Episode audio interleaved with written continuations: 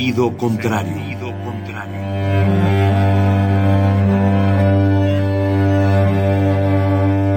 El Museo Universitario del Chopo presenta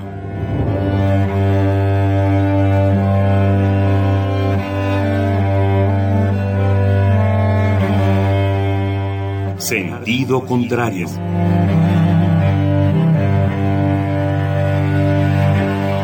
Una emisión de Marcelino Perelló. Producida para Radio UNAM, con la participación de Javier Platas.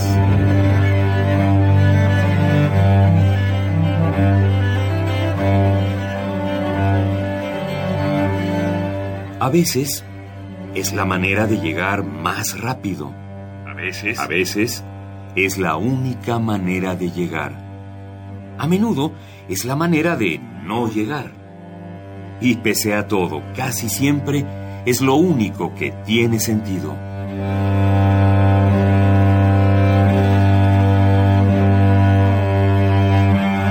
Sentido contrario. Sentido contrario.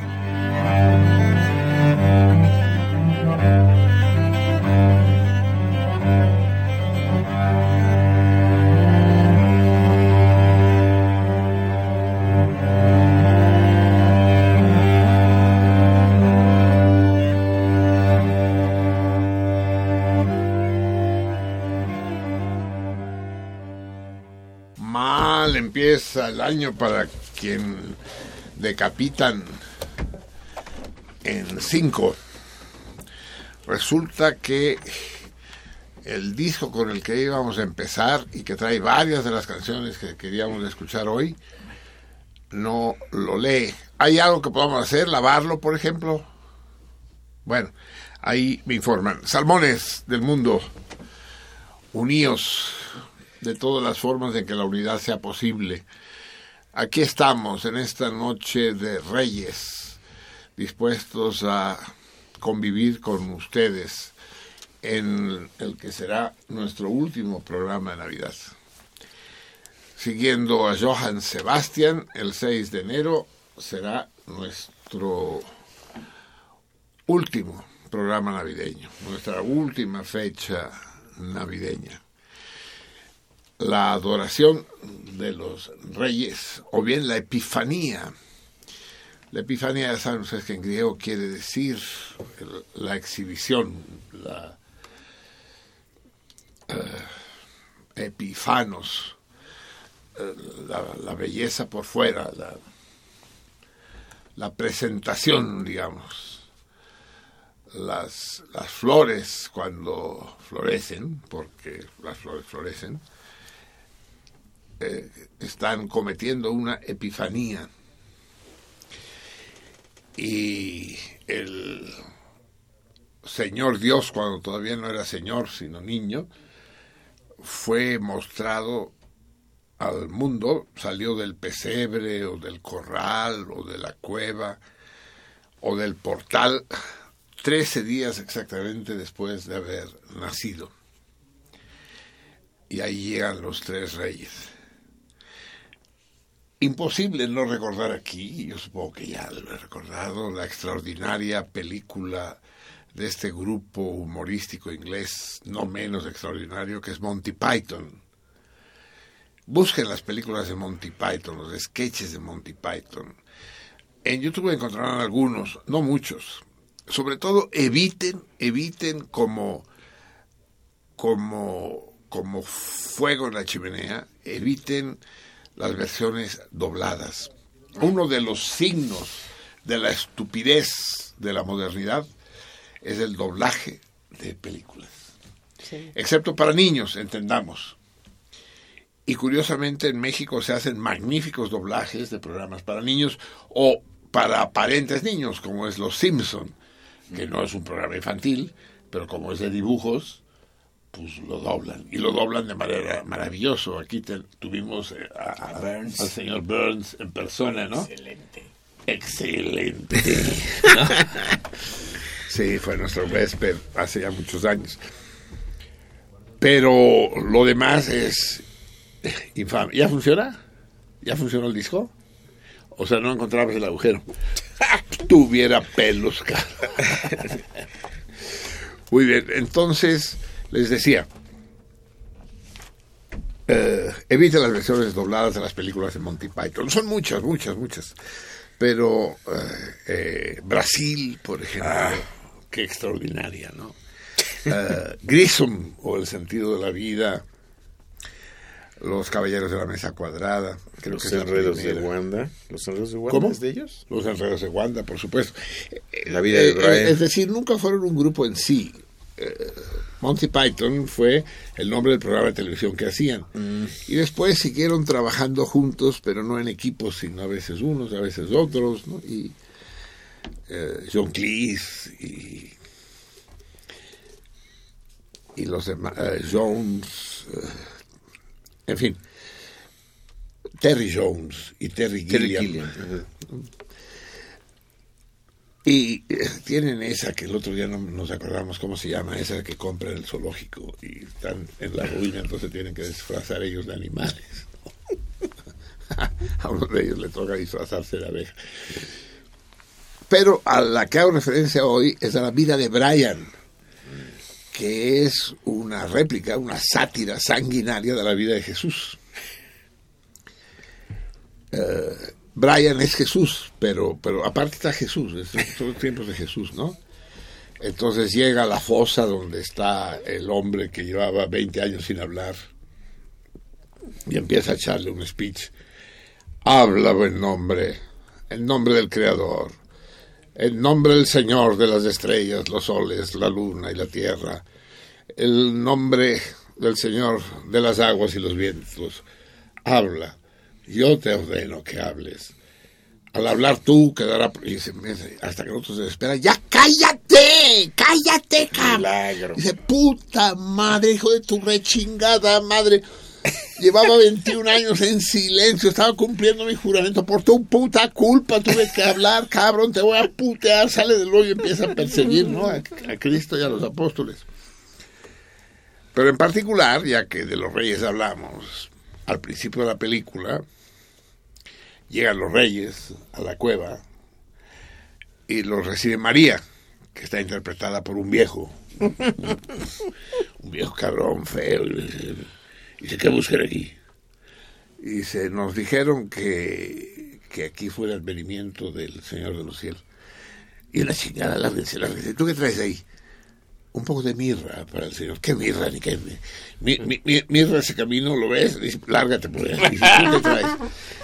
Incienso, ¿qué incienso? Ni qué la chingada, métetelo por donde quepa el incienso. ¿Y, tú? Le dice a Melchor, yo traía un poco de oro. Ah, pásale, pásale. Pásale. El oro sí le encanta al bebé. Ven. y ya lo pasa. en fin, casi tengo tentación de contarles la película, pero eso nos llevaría una hora y media, que es lo que dura la película. Un poco más porque tardo más en contarlo que lo que se tarda en verlo en un momento dado están un par de amigos, Brian y un par de cuates, eh, leyendo el, el, tiempo libre. Y dice, ¿qué vamos a hacer? Dice, pues no sé, aquí hay una representación de teatro, ¿no? Hay un discurso un tal Jesucristo, dice, en el Monte de los Olivos, no sé dónde. Dice, vamos a escucharlo. Órale, vamos a ver qué tal está. Y llegan ahí al, y está el otro echando el discurso. Y de los pobres será el reino de los cielos. Y más fácilmente pasará un camello por el ojo de una aguja que un rico entrará a los dominios del Señor. Y se quedan viendo los dos y está de hueva, cabrón, vámonos, ¿no? ¿A dónde vamos? Pues vi que hay una lapidación. Vamos, igual se pone bueno. Y se van a la lapidación y ahí en la entrada del del foro donde van a lapidar. Están vendiendo piedras, piedras, piedras, piedras, tengo rocas, tengo guijarros, tengo... A ver, dice, ¿a cómo esas? Dice, estas cinco dinares, a ver, dame dos de esas. Y dame, sí, dame dos kilos de grava, dame estas rocas grandes a 20. Eh, no, te doy 15. Bueno, 18, y ya se cargan de piedras y entran a la lapidación. Dicen que este ya no es de Monty Python, ese ya es mío. Que está el Cristo predicando cuando están a punto de lapidar a la puta, ay, a la adúltera. Y levanta la voz, Cristo se interpone entre los linchadores y la pobre desgraciada dice, el que esté libre de pecado, que arroje la primera piedra. Y entonces de, entre la muchedumbre sale una vieja con una puta rocota en la mano y ¡puf! la avienta sobre la puta y le aplasta la cabeza. Se voltea a Cristo emputado y dice, mamá, mamá, te he dicho mil veces que cuando salgo a predicar te quedes en casa por el amor de Dios. Pues sí, la que estaba libre de pecado. En fin, después de esta simpática, amena y sobre todo inteligente introducción a nuestro programa de hoy, vamos a escuchar la que estaba prevista fuera nuestra nuestra rola de inauguración del programa de la Noche de Reyes. Eh, pertenece al barroco tardío y es una demostración de cómo eh, los caminos de la música son insondables e impredecibles como el Señor mismo. Escuchemos. Puta, qué ganas de hacerme quedar en ridículo me cae. Entre Miguel Ángel y el 133 conspiran para decir, vamos, vamos a aplastar en la guitarra este mamón, que nada salga bien hoy. Entonces, ¿cuál es la situación? Tenemos que seguir esperando. Ah, la paciencia, la virtud de los sabios, sí, señor. Son las 11 de la noche con 43 minutos. Creo que es el momento de plantear ya el torito de hoy. Hoy volvemos a la rutina, amigos míos, volvemos al gris y monótono camino de cada día. Y hay un solo torito el día de hoy. Pero ese torito tendrá un premio magnífico que nuestro productor, el 3, nos dirá inmediatamente. ¿Qué le vamos a regalar? Si acaso alguien acierta el torito de hoy un lote de... ¿Estás seguro? Yo creo que cuando no hay que decirse colofón, todos los de colofón dicen, allá otra vez nos dice. Sí. Puta, si acabamos de dar colofón. Supongo que ya cuentas, porque no me gustaría pelearme con los con los amigos, con los extraordinarios padrinos de colofón, a los que espero tener este mes sí aquí con nosotros. Recuerden ustedes que cuando vinieron, tanto el, el dueño, el director, el gerente, el, que me más grueso, pues, de colofón, eh, se fue, primero se fue la luz del chiquihuite, ¿no? Bueno, el ticomán. Y se había acabado el diésel. de, manera que ya no pudimos transmitir por antena, por aire. Pero nos quedaba la esperanza que seguíamos transmitiendo por internet. Por internet. Pero entonces fue la luz aquí, en Adolfo Prieto. Y también se había acabado el diésel de Adolfo Prieto, por lo compran juntos. Dijimos, bueno, pero de todos modos, una copia del programa sí quedará. si podremos reproducirlo después. Pero no, porque se le acabó el no break a la computadora. de manera que nosotros seguimos platicando una charla entre tres, porque con los focos de emergencia fue muy agradable pero no es lo que uno esperaría de una entrevista radiofónica. Ahora sí nos prometieron que si no vienen el próximo martes, vienen el siguiente. Y más les vale que vengan, porque si no vienen les vamos a pedir todos los libros que el 3 les exige. Colofón. Pero para eso me tienen que contestar el siguiente torito. Estamos en pleno invierno. El mundo del frío, del hielo. Ya les pregunté alguna vez cuál era el sitio más frío de la Tierra. Y resultó, recuerden, esas más que se internetean con tanta facilidad. ¿no? La estación Vostok, allá en la Antártida, resulta que está en el polo sur, no en el polo norte, en la Antártida. Eh, ¿Por qué se llama Antártida, dijeron, y no Antártica? El Ártico y el Antártico, ¿no? y sin embargo no, algo sucedió. Si yo supiera la razón, se los ponía como torito. Ah, ese es el torito, te pregunto. No, no, ah. no porque no sé la respuesta, Pero sí sería bueno, ¿verdad? ¿Por qué a la Antártida, por qué la Antártida no se llama Antártica? Yo creo que tiene que ver con la Atlántida. Mm. ¿No? Atlántida, Antártida, o sea, la asociaron más a la Atlántida que al Ártico. En fin, no sé. No, no, el torito es un poco más difícil, menos interneteable, pero nada del otro mundo. Dicen que se está calentando el planeta. La calentura ha sido siempre un, una condición bienvenida entre los hombres y las bestias y la naturaleza, ¿no? A uno le gustaría estar más caliente a menudo, ya sea en el sentido menos, a los habitantes de Sinaloa, ¿no? Y a los de Tapachula que ahí no le puedes decir te mando un caluroso abrazo. No, son chingaderas, tiene uno que mandar gélidos abrazos cuando nos saluda a gente de allá. Pero hay otro tipo de calenturas amigables, agradables, ¿no? Pero no, el invierno es el dominio del frío, es decir, no hay frío, lo que hay es ausencia de calor. No hay frigorías, hay calorías. Cuando hay pocas calorías se siente frío. Eh, y en particular en el hemisferio norte Solo en el hemisferio norte existen esas cosas maravillosas que son las islas de hielo, los icebergs, eh, que eh, literalmente en alemán y supongo que en alguna lengua nórdica por ahí, en danés, quiere decir montaña de hielo. A pesar de que, como saben ustedes, las nueve décimas partes del iceberg no son visibles, están sumergidas. ¿Como cuándo habrá escrito alguien algo sobre los icebergs? ¿Cuándo tenemos eh, la versión escrita de que los icebergs existen? Decirlo supongo que lo habrían dicho antes, pero hubo un monje irlandés que lo escribió por primera vez. No les digo el nombre de él, porque el monje irlandés, porque ahí sí me lo internetean, hijos de su pinche e internauta madre. No, no les voy a decir eso, pero sí les voy a preguntar cómo en qué siglo fue eso. En que el primer iceberg tuvo constancia escrita de su existencia. Tampoco les voy a decir uh, cómo les llamó el monje irlandés, es un bello término.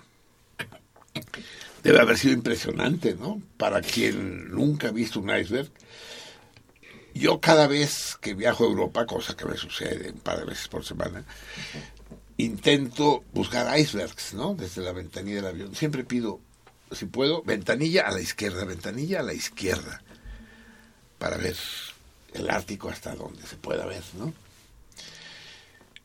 Pero como esto solo he podido, solo he podido viajar a Europa en avión dos veces, y las dos veces me tocó a la derecha, no he podido ver ningún iceberg. ¿Tú has visto icebergs, Javier?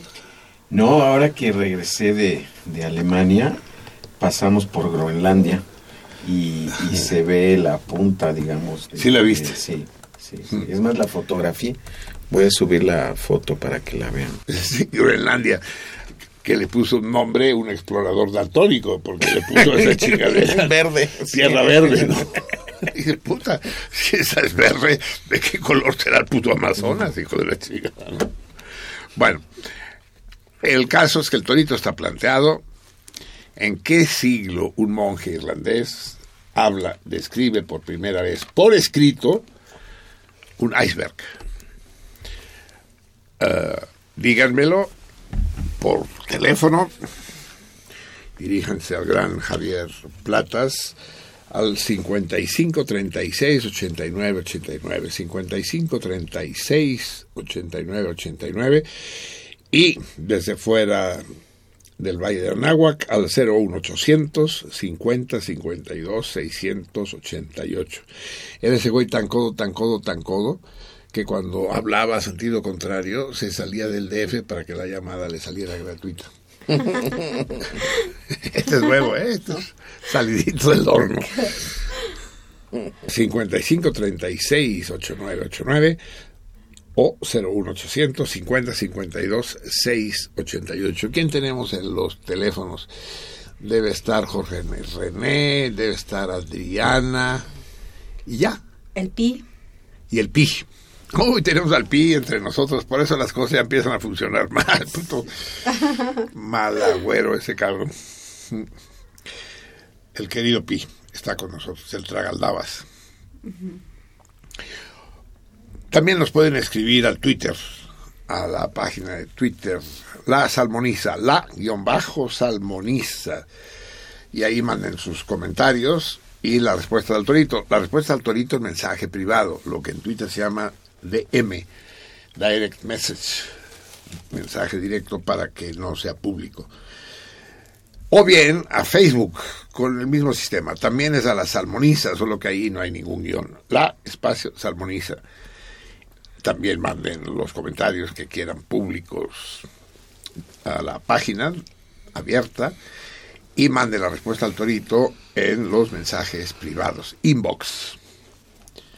¿Entendido, amigos míos? Sí. Ya arrancamos.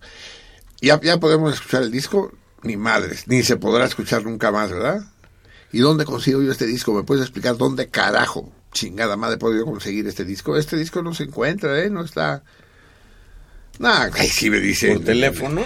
En YouTube, en, YouTube. Una verga, tengo que escoger otra pieza. Pero eso sí, me saca muchísimo de onda, cabrón. Porque la idea era empezar con esta música del barroco tardío. Eh, vamos a empezar, pues. eh, eh, es- escuchando, pues no faltas.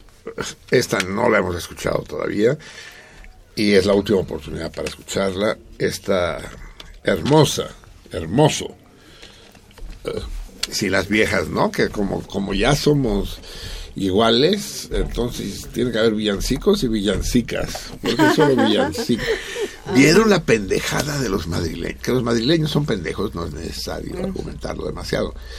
Pero como para que el- allá en España, en Cataluña también, es una tradición la cabalgada, la cabalgata de reyes. Llegan los reyes por las calles y salen todos los pinches niños a, a darle sus cartas y a gritar y los reyes van repartiendo dulces y la chingada. En España van repartiendo chamois porque son bien ácidos. Pero más que ácidos son otra cosa. En, eh, en Barcelona llegan por barco, llegan en una carabela, porque pues, tenemos mar, aunque les arda a los mesetarios. No ni modo que lleguen por el Manzanares, ¿no? Navegable a pie y a caballo. Eh, llegan por mar y también mis nietos ahí están, ahí deben estar ahorita. No, No, ya fueron, ya, ya, ya, ya están Ya están dormidos, sí. Si no, no llegan. Sí, una vez Eto'o, el futbolista del Barcelona, la hizo de Rey Negro. Y Serrat también la hizo alguna vez de Rey Güero. Eh, Pero ¿qué creen que hicieron los madrileños? Eh, ya que hablamos de villancicos y villancicas. Decidieron que, que hubiera una reina, cabrón. ¿Por qué solo reyes, cabrón? ¿Por qué? A ver, explícame por qué pusieron Ay, una, no, una reina maga, cabrón. No. Sí, pero, pero la cosa es peor, es peor que es, dices, no mames, cabrón, no mames. Es decir, pero ahorita el año que viene, pues quien van a hacer en el corral va a ser una crista, ¿no? Jesucita, ya no está en Chico, Jesucita en Belén. Es que de plano, ¿de quién? Ah, del que te di, sí. Sí, porque si no, ¿de qué otro, no? Eh, 5-3. 5-3, pareja. Eh, una reina. Por si no fuera suficientemente estúpido, ¿qué creen que hicieron? Porque hicieron, chin, los niños van a decir, esto es mentira, cabrón. ¿Qué hace esa vieja arriba del camello, no? Y, y ya ves a los papás tratándoles de explicar, no, es que es la esposa, porque rey tiene diarrea y la chica. Entonces, para que ese problema no existiera, a la reina le pusieron barba. No. Auténtico. No, no se la creen, ¿verdad? No, mi, ¿en serio? Absolutamente. No. Le pusieron barba. Como. Y así de estilo, así fue. la- Dios mío, no sé si le pusieron una pinche faja para que le apretara las tetas. ¿Cómo le hicieron, pues, no? Y supongo que no era camello, sino camella. En fin, vayan ustedes a hacer. Eh, la estupidez no conoce límites. La sabiduría conoce límites. La estupidez no, nunca las ha, lo, lo, ha conocido. Vamos a escuchar esta villancica tan hermosa. Eh, dedicada a la reina. Dedicada a la reina maga. Eh, ¿cómo, ¿Cómo se llama la, la sinaloense de la que nos habló César Guevara, la mujer peluda? Eh, Ah, sí. estuvo aquí César Guevara y nos habló. César este- Guevara, César Berlanga. César Berlanga. Sí, sí, sí. eh, nos habló. ¿Pastrana? Julia Pastrana. Ah, Julia Pastrana. Está su foto en, en sí, las la subió páginas. de sí. Esa también es una historia que vale la pena contar. ¿eh? Resulta que esta mujer, que es un fenómeno, hay que llamar a las cosas por su nombre, es un fenómeno, es una mujer, todo el cuerpo cubierto de pelos, una abundante barba, todo mejillas, frente, brazos, piernas, y tiene dos hileras de dientes en cada maxilar. Es un fenómeno, freak lo dicen en inglés, y, con eso no estamos tratando de de menospreciar o de anatemizar a nadie, pero sí es un ejemplar interesante como los siameses o como sí, cuestiones poco frecuentes. Raro quiere decir, en el sentido estricto, quiere decir poco frecuente. Una una joven de rara belleza. No quiere decir que, estuviera contrahecha, quiere decir que había pocas tan bellas como ella. Raro quiere decir de poca, de, de- poca frecuencia. Y extraño, una mujer de extraña belleza, quiere decir forastero, eh, ajeno, un extraño, eh, un extranjero. Entonces no tenemos una palabra exacta para definir lo, lo desagradable, lo, en todo caso, Julia Pastrana eh, murió en Alemania, se la pasearon por los circos, aquellos años del siglo XIX. Era común que hubiera fenómenos en los circos, ¿no? Hombres de dos cabezas y, y gemelos con una sola cabeza y cosas de ese estilo. Y la gente le gustaba ir a ver porque la gente es morbosa, pues sí, nos gustan ver las cosas raras. Ahí están todos los pizarrones pegados buscando a la Julia Pastrana. en, en- en internet. Así es. Y es- estaba en la colección de un de un fisiólogo, de un biólogo noruego que colecciona fenómenos, tanto humanos como de otros animales. Yo recuerdo cuando era niño ir al Museo del Chopo. Ah, claro. ¿Te acuerdas? Sí. ¿Te, te tocó incluso a ti? Ir a ver, sí, los, eh, los corderos de ocho patas. y cosas así, Los pollos de dos cabezas. ¿no? Así es, sí. Y todo en ese ambiente Sórdido. así, eclesiástico. así, pero sórdido. Sórdido Sí, como la sí, madre, sí, polvoriento, medio abandonado. y, Las momias, y, sí. El circo de pulgas. Eh, las pulgas vestidas, eh, todavía las posee el Museo del Chopo, espero, sí, las pulgas vestidas. Eh, bueno, una vez que llegamos a las pulgas vestidas, eh, ha llegado eh, la etapa fundamental de este programa en que a nuestra patria le van a poner aretes de aceituna. Adelante.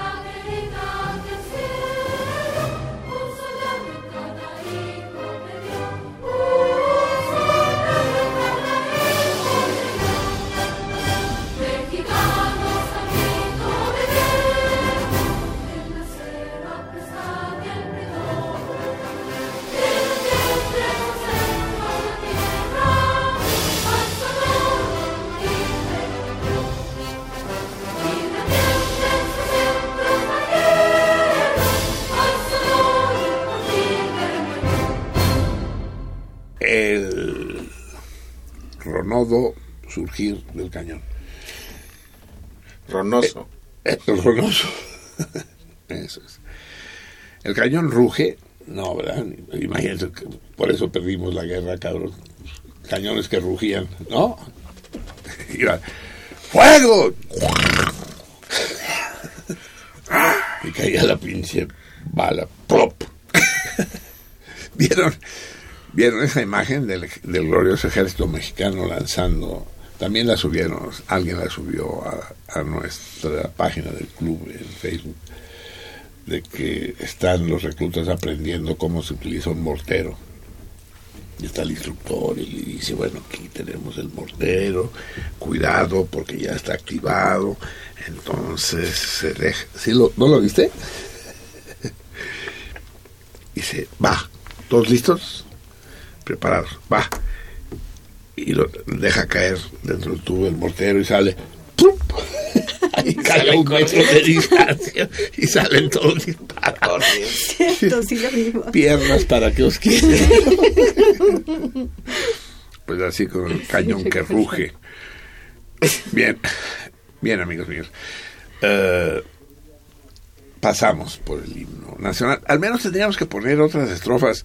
Michelangelo, no podríamos poner otras estrofas. No podemos pelear eso. Eso sí sería bonito, ¿no? ¿Pelear? ¿Qué? No, no, poner otras estrofas, cabrón. Gloria, gloria, sin tregua. No, guerra, guerra, qué gloria, puta. Que la-. Guerra, guerra, sin tregua, que intenta. De la patria manchados blasones. Guerra, guerra en el monte, en el valle. Patriotas de cantina somos, me lleva la chingada. Bueno, ya son las 12 de la noche. Con cuatro días, día de Reyes, amigos míos. Día de Reyes. Dentro de un momento vamos a partir la rosca aquí, frente a ustedes. Y van a ser testigos. Esa otra mamada que detesto. Para que todo el mundo esté contento, a, la puta rosca le, Le ponen 12 10 monitos, sí, como si fueran apóstoles. sí, ¿no? sí. Se pone uno, uno, porque esa es la emoción. Entonces todo el mundo dice, ah, pues nos ponemos de acuerdo para los tamales, nos ponemos, y finalmente ni uno ni el otro y la casa por la red. Un, un muñequito. Y un muñequito más bonito que esas madres de plástico que ponen. Consíganse unos de porcelana, padres. Pongan uno en la rosca. Aunque yo ya les he dicho que esos los muñequitos enterrados en la rosca, no lo entiendo. Yo creo que hubo ahí un error histórico. El muñequito enterrado obviamente tiene que ir en el pan de muerto. ¿No? O sea, ¿qué pedo? Si ahí encuentras el, el cadáver del prematuro. Pero en la rosca de reyes, ¿qué es el muñequito enterrado? Es que María y José esconden al, al niño del, de la matazón que organizó Pero- el cuate este. Pero tanto. Dentro de una Como- rosca. Como barbacoa. ¿Dónde esconderías a tu hijo? Si estuviera en peligro de muerte, pues obviamente dentro de una rosca. ¿No? sin duda. Lo que sería complicado sería conseguir una rosca adecuada, pero sin duda alguna. Va- vamos a escuchar, pues, este clásico de Navidad que es Blanca Navidad, que según el descubridor de Groenlandia, pues sería verde Navidad.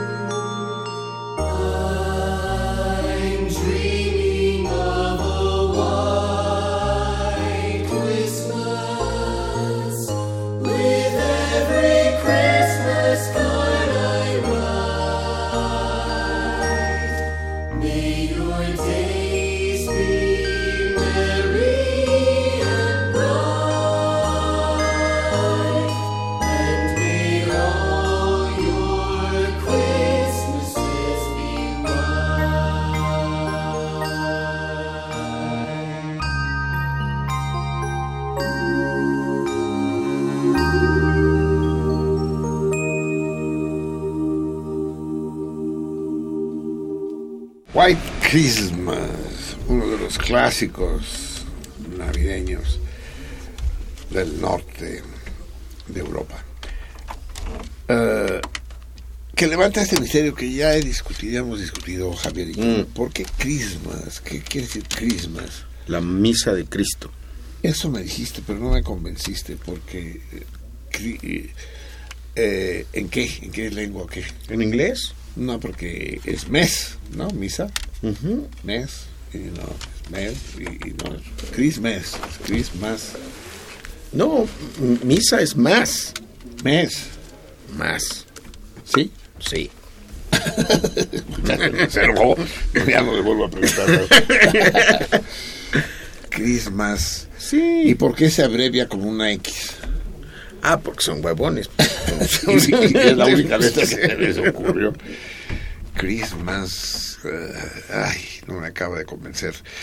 Sí, cuando averigüe la verdad, la pondremos como torito. Vamos a dar por buena la hipótesis de Raúl. Amigos míos, cuando son las 12 y 10 minutos de este día, ya ni les dije en qué día estábamos ayer, siempre se me olvida, chinga. Ayer estuvimos, ah, nada menos que en el día conejo, el 15 nivoso, conejo. Ya saben que los múltiplos de 5, que no lo son de 2, tienen nombres de animalitos. Conejo, conejo, animal adorable, hermosísimo el conejo. Sabroso. Y delicioso. ¿Por qué no se come más conejo en México? tú? Luego se come en ciertos lugares, pues el la carretera, Amecameca. con- sí, en Guerrero. Pero vas al súper y pides conejo y te dicen... A veces. Sí, como si pidieras jirafa, cabrón. Pero hoy ya el conejo se fue. Así son los conejos. Hay el conejo doméstico y el conejo silvestre o conejo salvaje, que son bestias muy feroces. No son así tiernitos y demás. Y que no hay que confundir con la liebre. Existe el conejo salvaje, el conejo silvestre y la liebre. Pero hoy ya quedó atrás. eh, hoy es el día Silex, o también llamado Pedernal. Eso nuestros antepasados aztecas sabían bien. Lo que no sabían es que es el dióxido de silicio y que se utiliza para cantidad de cosas. Yo creo que la obsidiana, por ejemplo, es pariente cercana del, del sílex. Y es el día de hoy. Sílex, un día duro. Un día importante. Por cierto, el PI, espero que me esté escuchando, que descubren, cabrón, sí, ahorita vamos con el Lebran, eh, descubren que existe la cocaína negra, cabrón. Es un procedimiento que se inventó en Chile, dicen que el propio Pinochet lo patrocinó, para teñir la cocaína de negro, para que parezcan piedras o carbón y pase más desapercibida. Yo no sé si los perros cocainómanos que usan para detectarla se van a ir con la finta de porque es El negro. color. Sí, dice, no, esto no es, dice, ¿no? Hay que preguntarle al PI si ya se ha echado sus pericazos Sus de, cocaína negra. No responde, o sea que debe ser que sí. El que, el que calla, el que calla otorga. Tenemos en la línea, amigos míos, hoy es el primer martes Del año. Es el primer martes del año, en efecto, y es el primer martes de mes. Y, y nuestro capsulista de hoy es, ya lo saben ustedes, excepcional. Es mi querido, entrañable, lúcido y despiadado, afilado como, como daga de Sayula o de Zaguayo. ¿De dónde son las dagas? De Zaguayo, ¿verdad? Sí, siempre confundo Sayula con Zaguayo. Y no están tan cerca unas de otras, ¿no? ¿No? La gran forja está en Zaguayo, no en Sayula. En Sayula están las almas Los zombies. y los zombies, sí.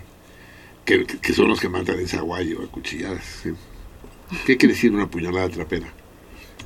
Que va con trapo. Que va contra trapo, exacto. No es una puñalada por la espalda, es una puñalada emboscada, pues. Traidora.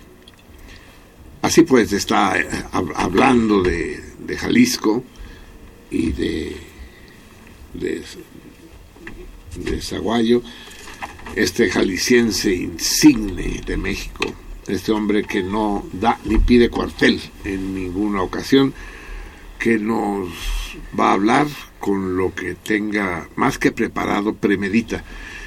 Raúl Moreno no prepara, Buenas noches, Lebrán. Marcelino, buenas noches. Te saludo aquí desde Colima, que está exactamente a la mitad entre Zaguayo y Sayula.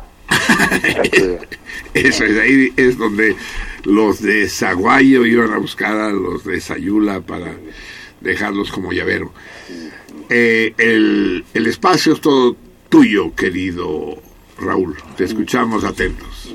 Fíjate que hoy, hoy, Noche de Reyes, ya sé, ya sé que no pude tomar la universidad por el internet, quién sabe qué pasó. Seguramente el holgorio de la Noche de Reyes llevó a que los señores del servidor eh, no estuvieran atentos, entonces no sabía exactamente, ya sabía yo que ibas a hablar de la- del cierre de la temporada navideña, que conozco bien. Y, y bueno, pues es Noche de Reyes, y eh, estoy ahora eh, intentando eh, entrar en el tema porque es un tema que me, importa y me preocupa mucho porque es un tema eh, eh, crucial de nuestro tiempo y ya te imaginarás cuál es el tema de la independencia de Cataluña. Eh, leí un artículo ayer de Marcelino Perelló que contra lo que suele ocurrir no me gustó. Y no porque no haya artículos de Marcelino Perello que luego no me gustan, sino que este especialmente no me gustó.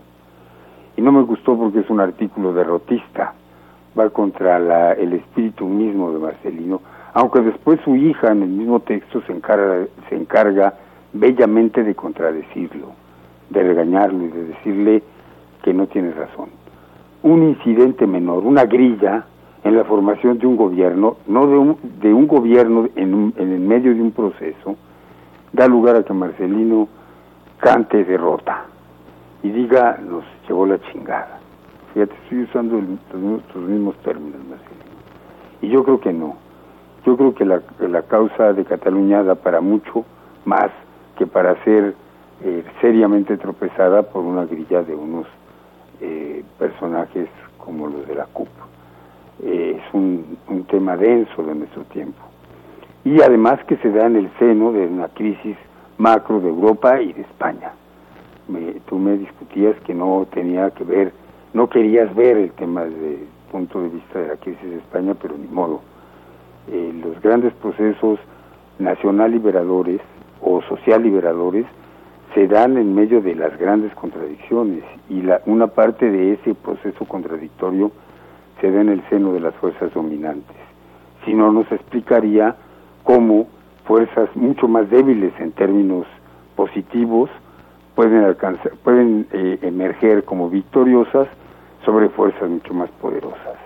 Y esto va desde las revoluciones del siglo XIX o la, nuestra independencia de América Latina, de México en especial, hasta la guerra de Vietnam o las revoluciones que han tenido lugar después. Eh, si no tomamos en cuenta las contradicciones de la fuerza dominante, no podemos percibir, no podemos percatarnos de las posibilidades reales de la eh, liberación. Y entonces aquí, en el caso de Cataluña, hay que ser muy claros de que lo que está eh, disputándose no puede estar, no puede quedar al margen de lo que está ocurriendo en el contexto. Es precisamente el quebranto, la ruptura del contexto, lo que ha hecho posible el avance eh, fulgurante de, de- la, de la lucha catalana y lo que va a hacer posible eh, que ese avance, avance continúe. No somos nadie para eh, eh, adivinar destinos o culminaciones, pero sí tenemos la sensibilidad, creo, para advertir que estos procesos pueden tener retrocesos, como decía Lenin, que, que la revolución no es una avenida, no es una línea recta, recta como la avenida, la Prospetnevsky de Petrogrado, sino que es sinuosa y, con subidas y bajadas, en fin.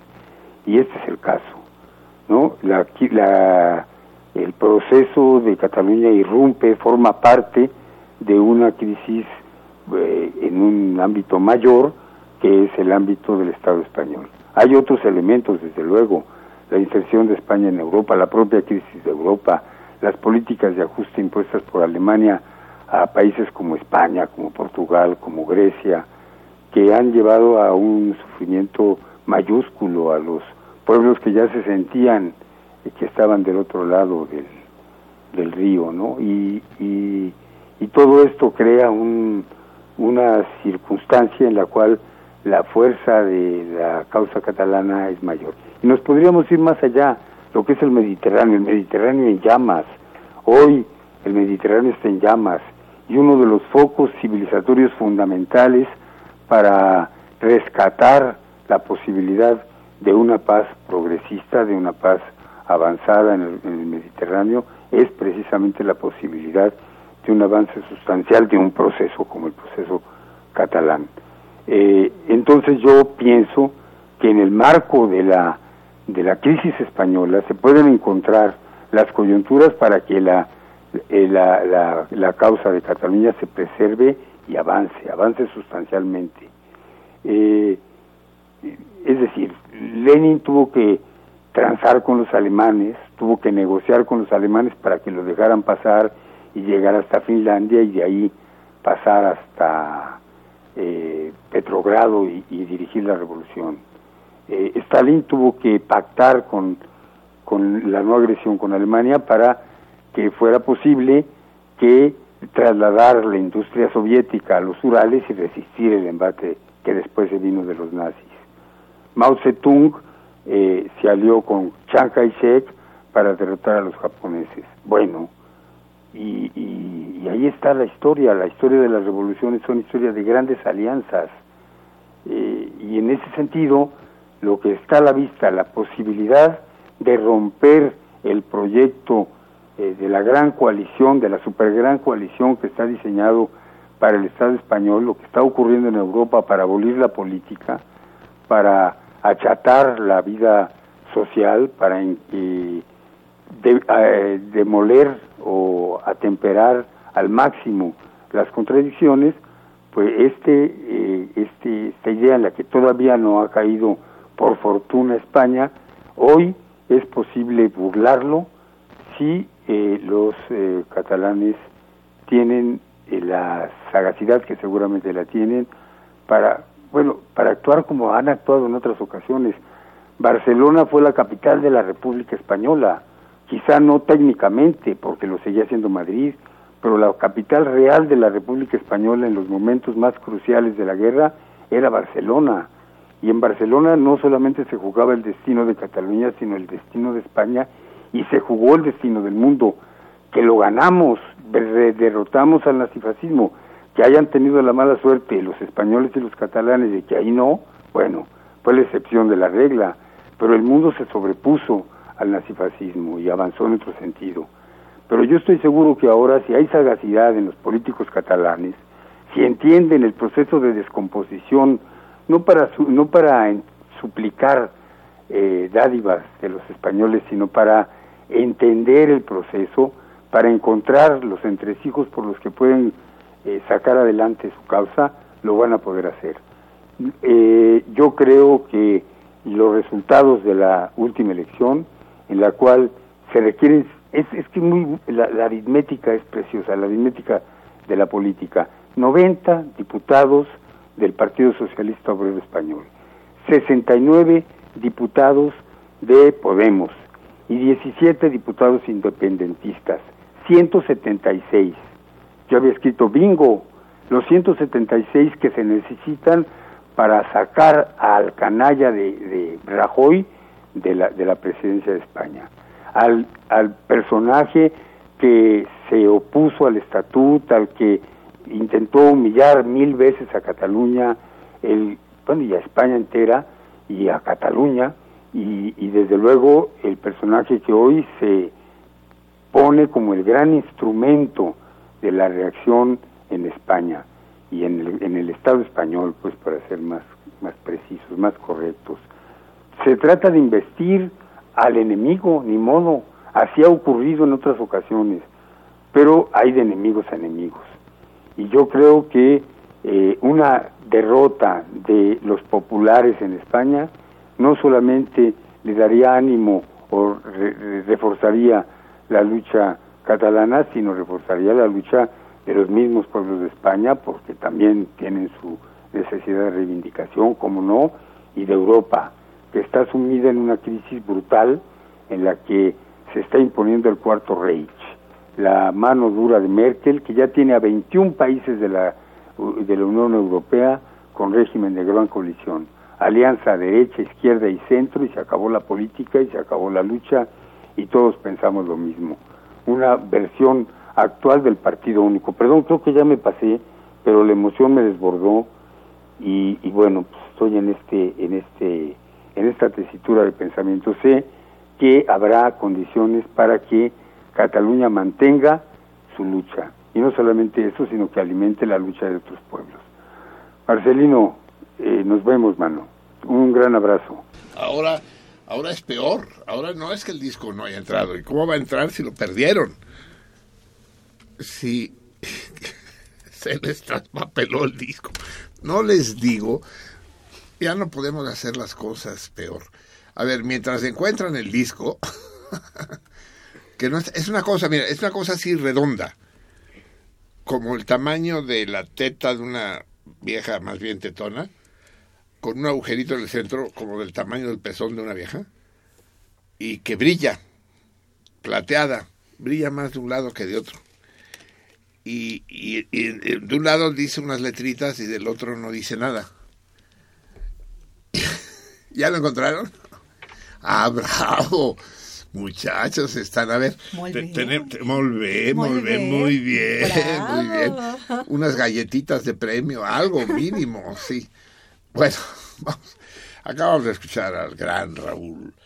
No cometeré yo la indignidad de debatir con él in absenza, de discutir esta discusión que ya tuvimos anteayer cuando cenamos juntos. Pero plantea un tema realmente apasionante, pero al que le faltan para que tenga sustancia algunas coordenadas de inicio y entender qué es lo que pasó en Cataluña y, y- qué es lo que me deprimió a mí y que me hace ver el panorama negro y que Raúl encuadra en un contexto europeo e incluso mundial del choque de fuerzas. Raúl es una persona que piensa todavía en términos de derecha e izquierda y en esa medida plantea su esquema y estrategia. Lo que yo hago es emplazar a Raúl porque uno de esos martes próximos, no necesariamente el primero, venga como invitado al programa y discutamos ampliamente la cuestión catalana y la cuestión europea. Sin embargo, el tema está planteado, eh, brillantemente planteado, diría yo, escrupulosa y exactamente planteado, y las opiniones están abiertas. Es decir, tiene sentido esta victoria de las izquierdas sobre las derechas, como dice él, o no, como digo yo, que finalmente izquierda y derecha no son más que contrapesos gatopardianos para que todo siga igual. Que todo cambie para que nada cambie. En fin, todo eso lo discutiremos, amigos míos. Eh, después de esta introspección, de esta in- inevitable reflexión a la que nos indujo la tesis de Raúl Moreno, vamos a escuchar la música que yo quería poner enseguida después de su intervención, que es música catalana, obviamente. Tenía preparado otra cosa, no sabía que iba a hablar de Cataluña. Vamos a cantar tal vez el que es el villancico más hermoso de la historia de los cantos de Navidad, que es, eh, lo conoce perfectamente Javier y incluso lo ha interpretado al cello, el canto de los pájaros. Antiquísimo, no se sabe la fecha de nacimiento, por el tipo de música, pues debe ser siglo XVIII tal vez, no sé, por ahí, ¿no? No parece ni más antiguo ni más reciente.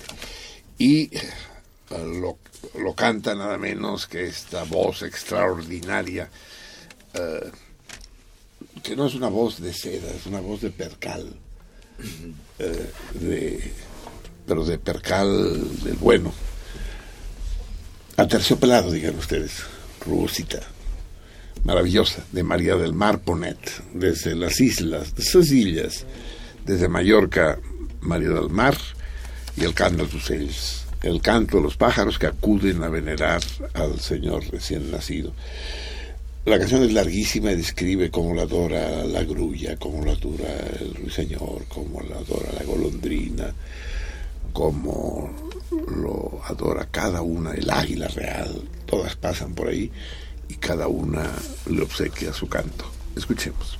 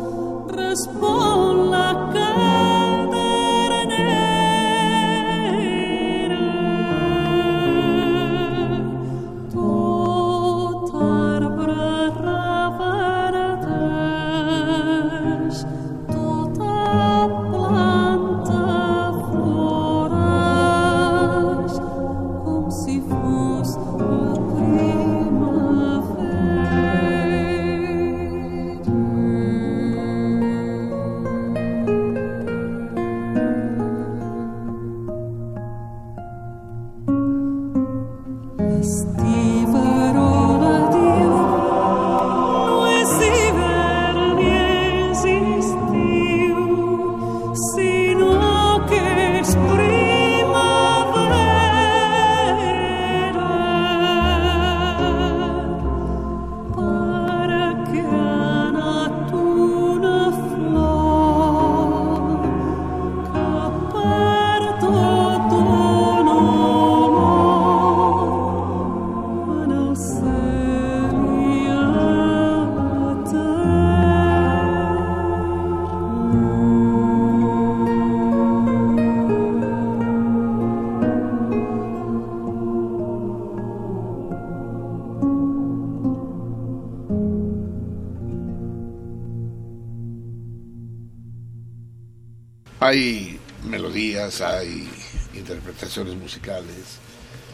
Que son demasiado largas, ¿no? Que uno pediría que se acortaran. Y en este caso es exactamente al revés. Pinche María del Mar, tacaña, nos pone la miel en los labios y hace una versión realmente breve. No aparece ni el águila, ni el mirlo, ni todos los pájaros que llegaron a adorar al niño. El pajarito inglés estuvo presente ahí. Ah, sí, no, es- no es pajarito, es gallito. Llegó, yo no sé cómo llegó, porque no tiene ni, alas ni pies. Pero llegó. Bien, amigos míos, son las 12 de la noche con 33 minutos de este 16 amigoso Silex. Silex, esa debe ser palabra, una palabra absolutamente internacional. Dudo que en otra lengua no se llame Silex. Bien, vamos a recordar y plantear el nuevo torito mensual.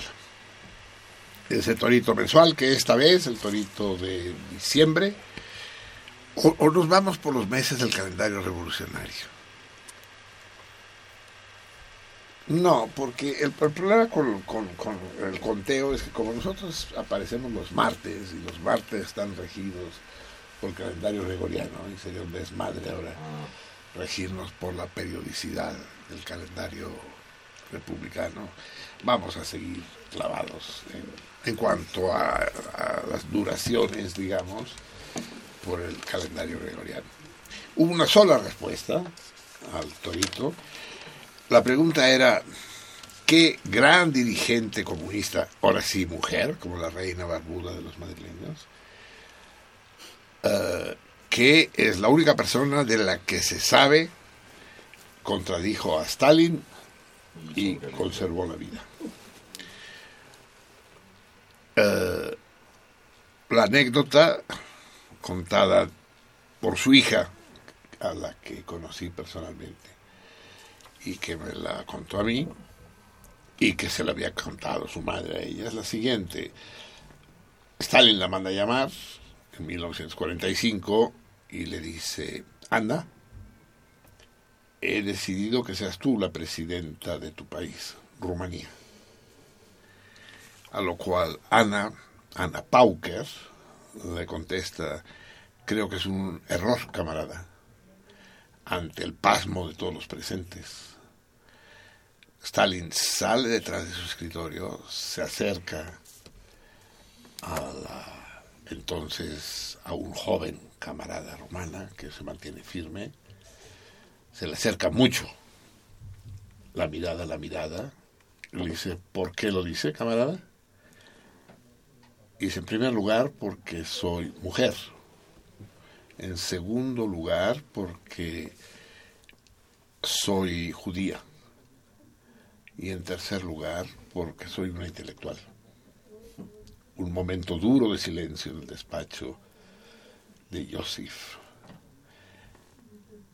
Este levanta las manos, le toma la cabeza entre sus dos manos, le acerca la cabeza y le da un beso en la frente. ¿A quién sugieres entonces, Ana? Ana Pauker, una de las de las grandes luchadoras, eh, formidable, de principios del siglo XX, de principios y mediados del siglo XX, que resulta ser la tatarabuela de mi hija. No, la bisabuela de mi hija. La bisabuela de mi hija, tatarabuela de mi nieta, Ana Pauker, que judía, sí, por cierto, con una historia terrible, una historia familiar que yo viví de cerca. Su esposo, Marcel Pauker, de alguna manera tocayo mío, durante el periodo fascista de Rumanía tienen que huir, se refugia en la URSS. El la URSS es detenido, acusado de espionaje a favor de Hitler. Se le acusa de cosmopolitismo, es juzgado en juicio sumario y fusilado. Dicen que uno de los principales testigos de cargo en el fusilamiento de Marcel Pauker fue precisamente el de su esposa Ana. A ver cómo, cómo convive uno con esa idea. Eso sí no está verificado de manera personal, pero es Ana Pauker. Búsquenla en internet, la encontrarán con facilidad. Eh, aunque algunas de las menciones son, por ejemplo, la Wikipedia rumana es muy hostil y le dicen de todo, porque ella fue, no fue presidenta, pero sí fue ministra de Asuntos Exteriores.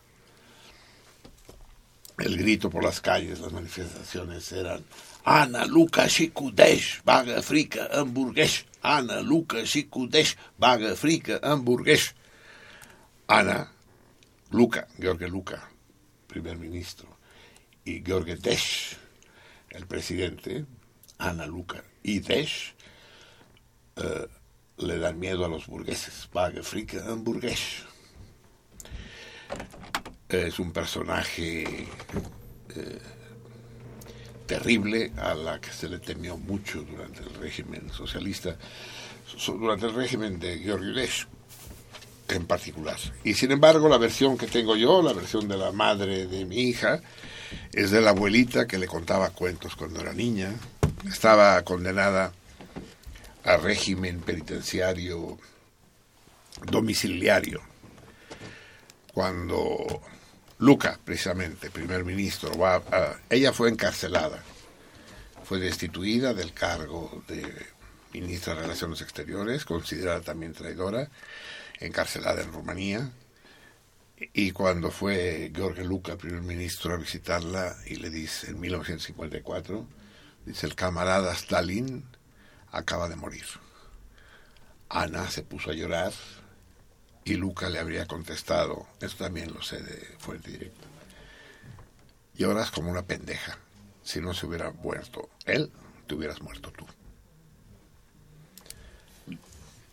Es entonces eh, se le modifica la pena de encarcelamiento, de reclusión, por la de arresto domiciliario, y es ahí donde, donde conocerá a su nieta, a la mamá de Aina. Y murió mucho antes de que yo conociera a la mamá de Aina. Ella es Ana Pauker, gracias a la cual el grabado de Gabriel Macotela sigue en poder del equipo de sentido contrario. Ah, no sé si buscaron ustedes este la única carta con una respuesta, lo que me desmoraliza un poco, porque no hay tantas. ¿eh? Las comunistas de aquella época célebres eran pues, pocas, claras, Setkin, eh, Madame Kollontai, Ana Pauker. Y lo que dice César, que es el que manda la única carta con una respuesta, es Wanda o Wanda Vasilevska, todo con Ws por todos lados. Búsquenmelo, ¿no? Sí, niñas. ¿Qué cosa, Mim? Wanda Vasilevska. A ver si sabemos quién es el personaje este al que se refiere, al que se refiere Berlanga. En todo caso, mientras buscan esto y leemos, vamos a plantear el torito para el mes que empieza, para el mes de febrero. Es un torito que tiene poco tiempo para ser contestado, puesto que este mes es corto, ¿no? Ah, no, porque es mes, este, es año bisiesto el siguiente, aunque tenemos un salmón que dice que no debería ser bisiesto, para que la primavera aprenda a ser formal y se inicie el 21 y no ande brincando como pendeja. ¿Ya sabe quién es Wanda Vasilevska? Léalo, mi vi. Eh, Wanda Basileska. Wanda debe ser, ¿eh? Sí, escritora, periodista y militante comunista, comunista polaca. Su padre... eh, Pero de- no dice año de nacimiento ni ah, nada. hay un nacimiento. eh, Cracovia, 21 de enero de 1905. Al 28 de julio de 1964. Pues que la época coincide, es polaca, o sea, es perfectamente verosímil la respuesta. Así es. ¿Qué más dice de ella? Um, es que está un poco, no está muy bien escrito, pero a ver. Dice, su padre, León eh, Wasilewski, era uno de los responsables del Partido Comunista, Comunista Polaco. Estudió filosofía en la Universidad de Varsovia y literatura polaca en la Universidad Jagiellonica. Se doctoró en 1927 y mientras estudiaba fue militante de la Unión de Jóvenes Socialistas y la Unión de Trabajadores Universitarios. Tras sus estudios fue profesora y más tarde periodista de diferentes periódicos como Robotnik. Robotnica, Robotnica, que Ajá. eso quiere decir el trabajo en las lenguas eslavas. ¿no? Ok. Tras la invasión de Polonia de 1939 se refugió en...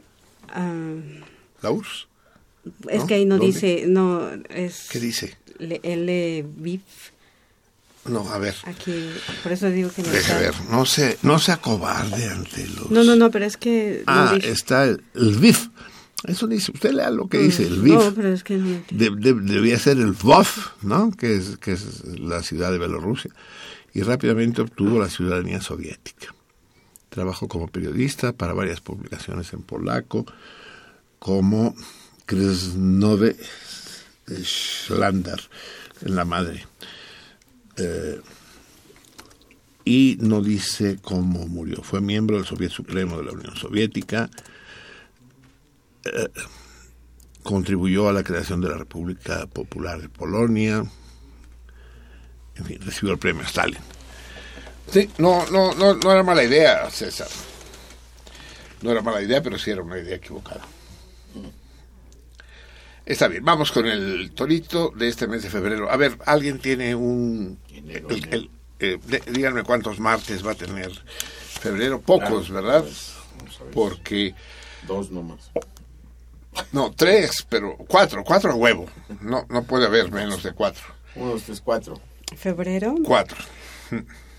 pues El primer martes de marzo es, ¿qué día? dos. El 2 de marzo. El 2 de marzo vence. Ah, de bueno, marzo. De marzo es uno. De marzo es el 1. 1 de marzo, primero de marzo. No, uno no se dice. 1 de marzo nunca se ha dicho.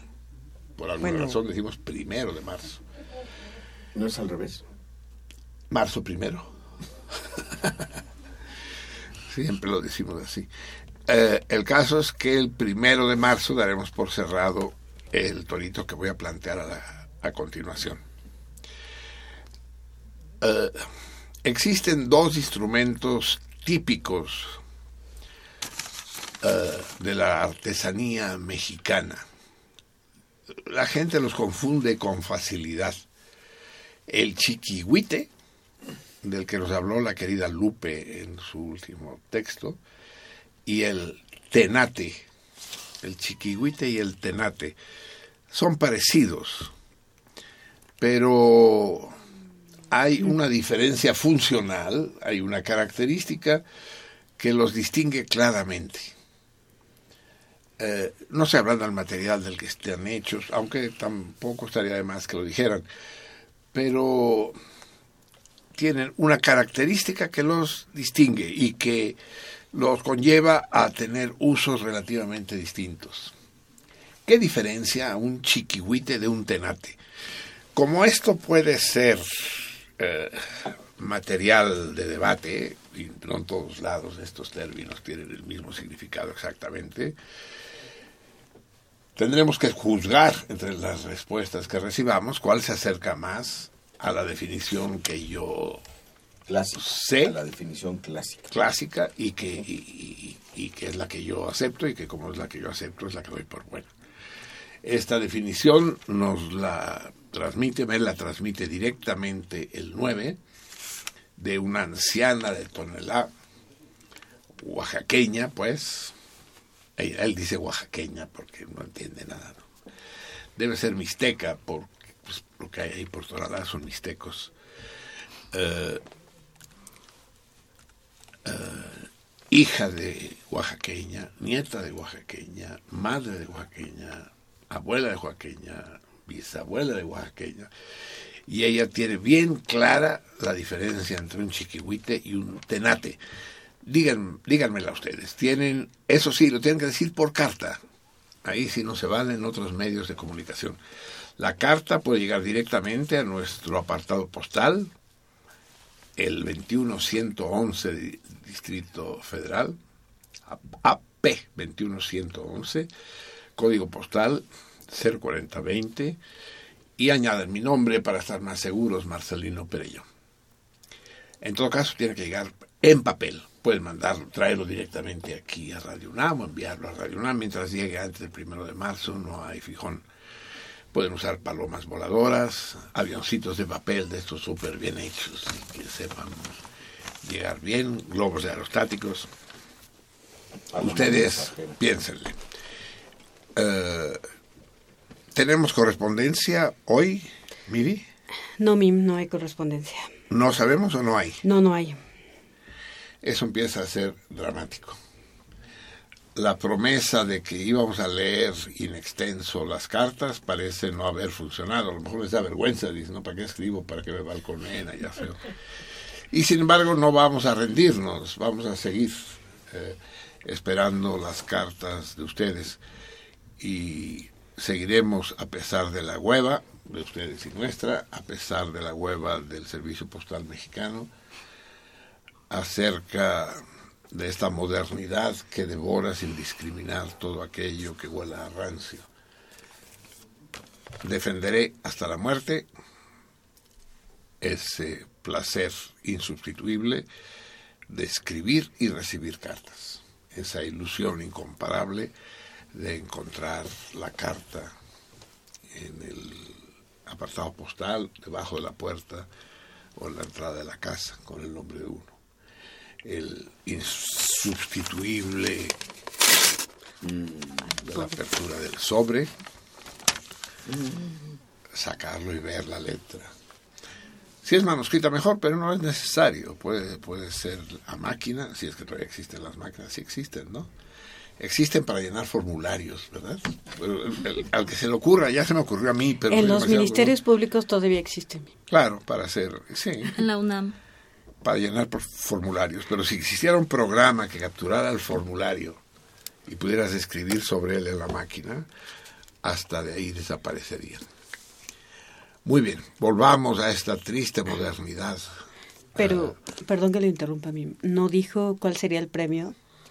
No, sigue, el, el premio es el mismo ¿Ah, sí? que queda vigente, premio. puesto que se declaró desierto el del mes pasado. Ah, O sea, el grabado mm, del gran Biel Macotela, que espera eh, durmiendo el bienestar de los justos. Bien, ¿qué tenemos eh, por teléfono? Por teléfono, José Bolaños.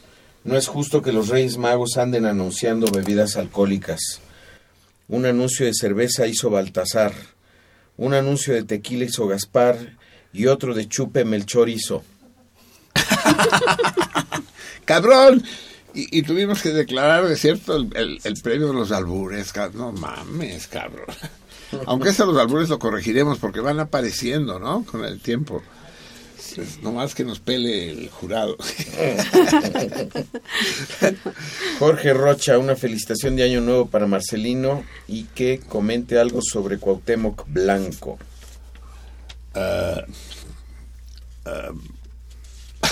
Ay, ching, qué malo soy para los albures, pero es que eso se presta, ¿no? Blanco techo. Sí. Blanco te echó a Graco. Sí, muy bueno.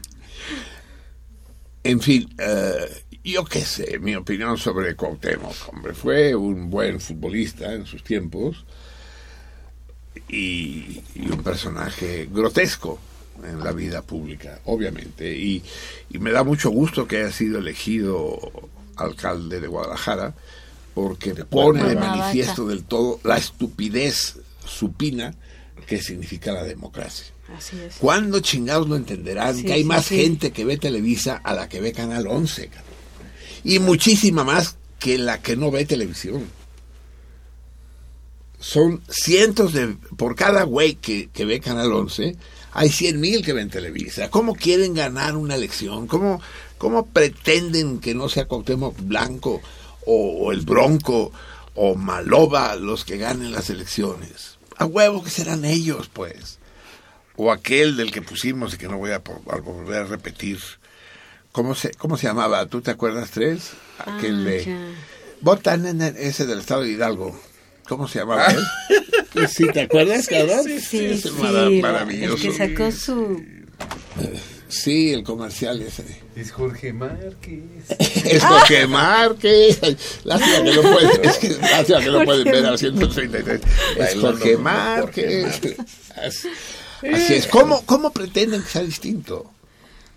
Ahora resulta que matan a la alcaldesa de Temisco.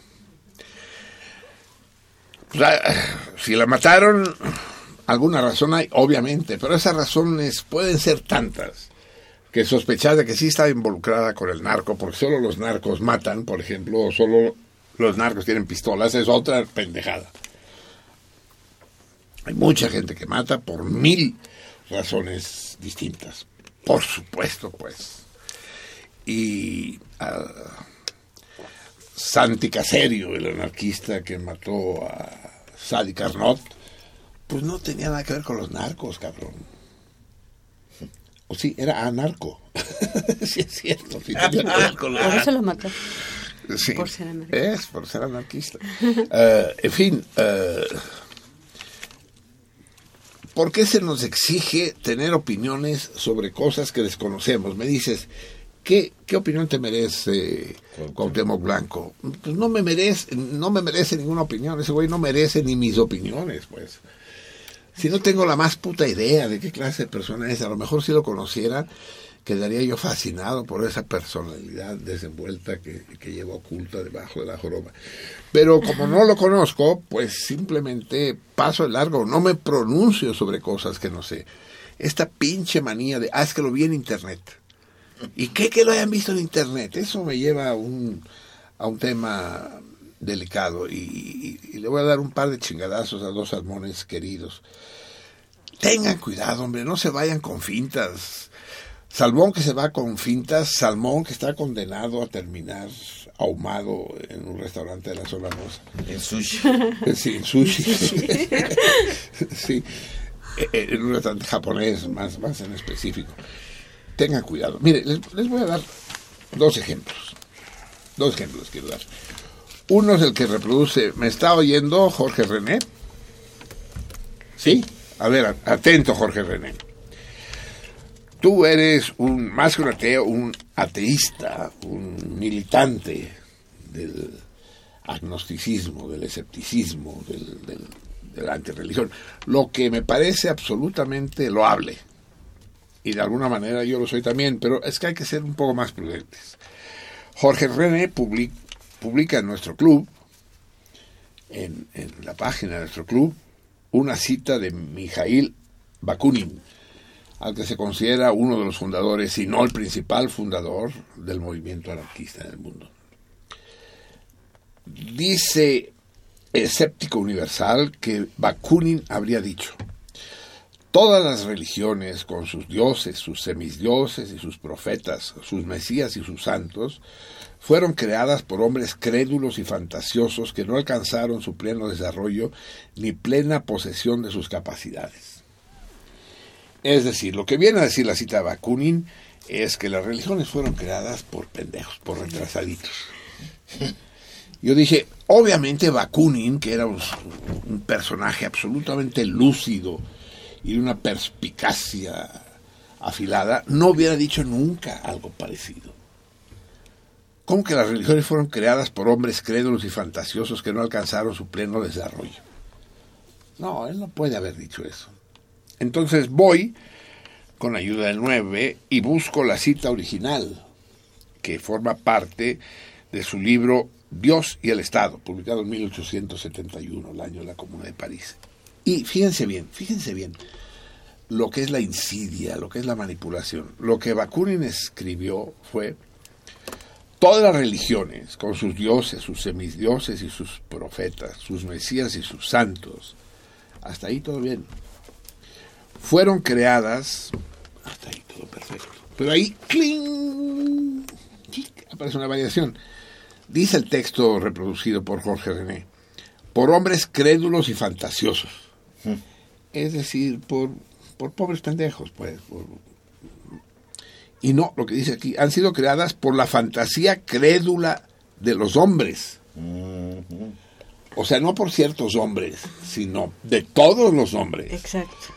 la fantasía crédula de antaño, digamos. Dice que no alcanzaron su pleno desarrollo, ¿no? Dice, no llegados aún, aún, aún al pleno desenvolvimiento y a la plena posesión de sus facultades intelectuales.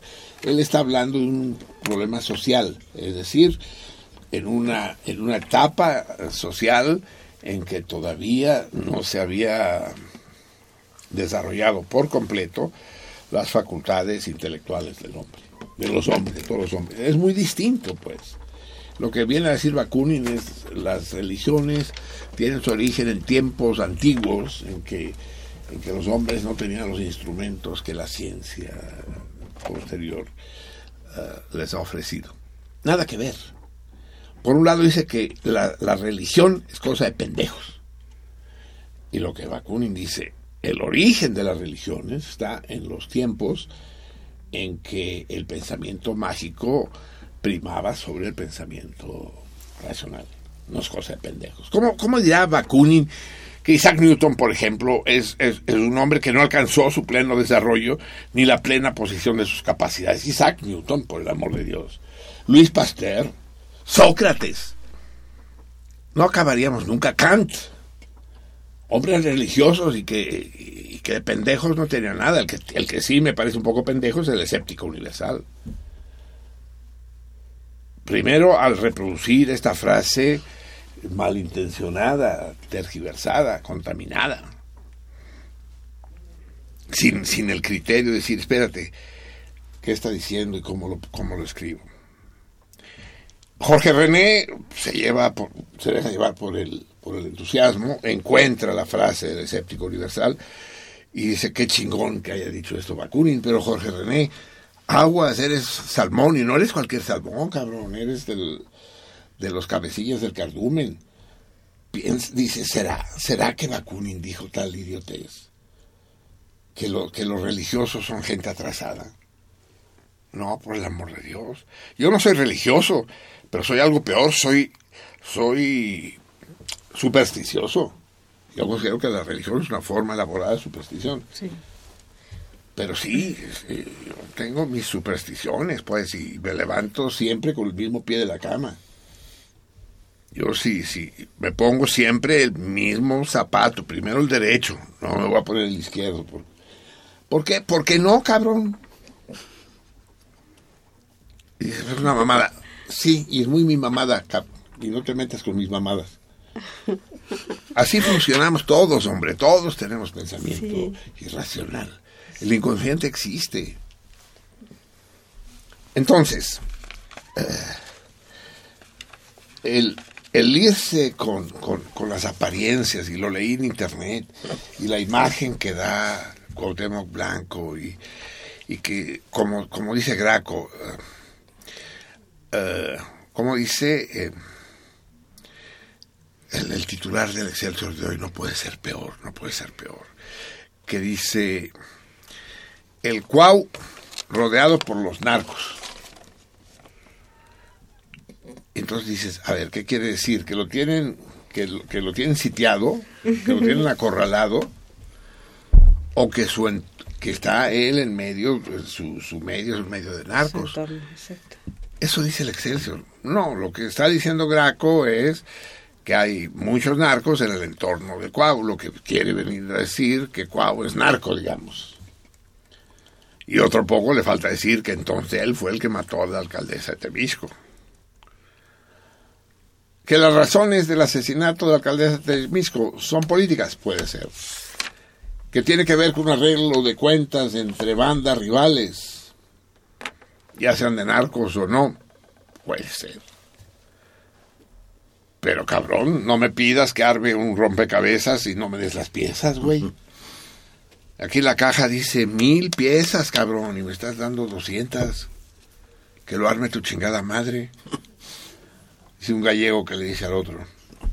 Acabo de armar, Rogelio, acabo de armar por fin, después de tres meses, mi primer rompecabezas. ¿Tres meses te tomó armarlo? Sí, sí, es formidable. Pero ¿por qué dice formidable tres meses? Mucho. No, no, en la caja dice de cinco a seis años. Y a mí me bastaron tres meses. No. Sí, en fin, sigamos con la lectura de las... Lupe, un fuerte Oh, saludo. a- Lupe, Lupe, Lupe, Lupilla, no hay manera de hablar con Lupe, Dios me libre. Un fuerte saludo a todo el cardumen, al Salmón Mayor, a Javier, a Juan Manuel, con todo mi amor. Eso. Ahí está Lupe, ahí está Lupe, ahí sigue Lupe. El día que se encabrone con nosotros y deje de escucharnos, ese día se acaba sentido contrario, lo jure. Héctor Maldonado contesta el torito. Popi contesta el torito y lo vuelve a contestar anulando la respuesta que acabo de leer. Y la anuló era la buena, ¿verdad? Parece que sí. Jesús Acevedo, cuando estuviste enfermo Marcelino aquella vez que casi te nos quiebras, ¿cuál fue tu enfermedad? Y la chica que condujo en tu ausencia, que creo era tu sobrina, fue muy brillante, la deberías invitar de vuelta al aire. Sí, puto, sí, puto, ya sé, tú eres de los que ha de haber dicho que se quedara ella y que yo ya me siguiera descansando. Estoy seguro, pinche Acevedo. Sí, tuvo mucho éxito la Vale dirigiendo el programa. Manuel, Eh, ¿quién- quién- de aquí quién no lo escuchó? El Tauro debe haber escuchado los programas de Vale. En el estado de coma es difícil es- recibir la señal de sentido contrario. Por cierto, que me dice, me dice la, la Vica, eh, Raúl Lebrán. Lebrán es su apodo. Lebrán quiere decir moreno en francés, por, y como es el, el, el güey más distinguido que yo conozco, el más elegante, pero no solo elegante en el vestir y en el porte, sino en el comportamiento, en la, cómo dice las cosas, con qué finura. con- Es un dandy, es un dandy el Raúl, por eso le puse en francés, Lebrán, moreno. Lebrán dice que no podía conectarse por internet, pero dice Vika que ya se puede, no sé cómo, ¿no? Bueno, les pasé una liga, pero no todos pudieron conectarse. No, claro, pues es que si no reciben el programa, difícilmente les servirá la liga que usted les pase. Ah, se las pasó por, Así es, sí, Por- sí, sí, pero a algunos no por les. Twitter. Sí. Exacto. Ligas las de las medias. Manuel Munguía, primeramente les deseo muchos parabienes Puta, a ver, toda siéntense, pues, en eh, general. Pónganse cómodos, prendan un cigarro, échenle hielo a su cuba, porque escribe Manuel Munguía. Regresando a la realidad, ni Rajoy ni los neofascistas y neofranquistas podrán obstaculizar el futuro de Cataluña y en México ni Peña ni sus neoliberales de pacotilla con su narcogobierno podrán detener el futuro de nuestra patria querida. Esto con todo cariño para todos los Tlamatinimi de nuestro Calmecac o Alma Mater. Eh, bien, le das por su lado a, a Raúl y haces bien. Sí, la historia de la izquierda y la derecha. Eh, es hablar del narcogobierno en México, sí. Narcogobierno. 95% de la población de México, y creo que me quedo corto, considera que Peña Nieto es un asesino eh, cómplice de los narcos, sino, nar sino un narco él mismo, ratero y mentiroso. Y, y, y- y culpable de la matanza de, De los Ayo- de, Ayotzi- de- de Ayotzinapos, ¿no? Cada vez que le pregunto a alguien que, dice, no, porque es Peña Nieto, tiene que renunciar porque es el responsable de la matanza de Ayotzinapos, le digo, a ver, convénceme, dime por, por qué Peña Nieto es el culpable de la matanza de Ayotzinapa. Dice, pues es el presidente. sí, cabrón. Y es responsable de todo lo que pasa en el país. Todo, cabrón. O sea, todo. Si, si violan a la prima de Cuquita, la del 8, también es culpa de Peña Nieto. Es decir, cada vez que hay una masacre en Estados Unidos, como en San Bernardino, a alguien le echa la bronca a Obama. Si la masacre es en Francia y matan a... Ahora se cumple un año de la matanza de Charlie Hebdo. ¿Le echan la culpa a Hollande? No. Pues no, es que está fuera de, de to- todo juicio. No. No. Y ellos son tan presidentes o más que Peña Nieto. Aguas. Entonces me dicen, ah, es que tú eres peñista. Es que el, el argumento de para responder, ah, es que tú eres priista. Y me lo han dicho buenos amigos, ¿no? No, yo no estoy a favor del PRI. Estoy en contra de la imbecilidad. ¿Ya me entendiste? No es lo mismo. Betty Svan, Groenlandia se llama así porque intercambió su nombre con Islandia y lo hicieron porque no querían que llegara más gente a Islandia. Islandia es bellísimamente verde. Agradezco tus comentarios sobre Rumanía, Marcelino, ya que regresé maravillada de ese hermoso lugar. Es maravilloso, Contesta el torito. ¿Y, ¿Y cómo se llama? Betty Svan. Ah, pero dice que regresó, no creo que sea rumana, ¿no? Es maravillosa Rumanía. ¿no? Pero fíjense en esta paradoja, decimos Islandia, y uno en la escuela cuando aprende Islandia dice la tierra isla. Y no, cabrón, es una de esas pinches traducciones bárbaras, de los mismos que consideran que Peña Nieto es el asesino de Ayotzinapa. Los mismos le pusieron Islandia a Island, que es la tierra del hielo, ¿no? Juan Manuel El Charal, está fallando la conexión a Radio UNAM desde internet. Que pa' qué fácil si se puede más difícil. Solo la conexión a Radio UNAM falla porque la página a la UNAM funciona bien. Sabotaje, cabrón, eso es... Es culpa de Peña Nieto, seguro. Sí, Peña Nieto es el culpable. Sin duda, porque el cual no va a ser.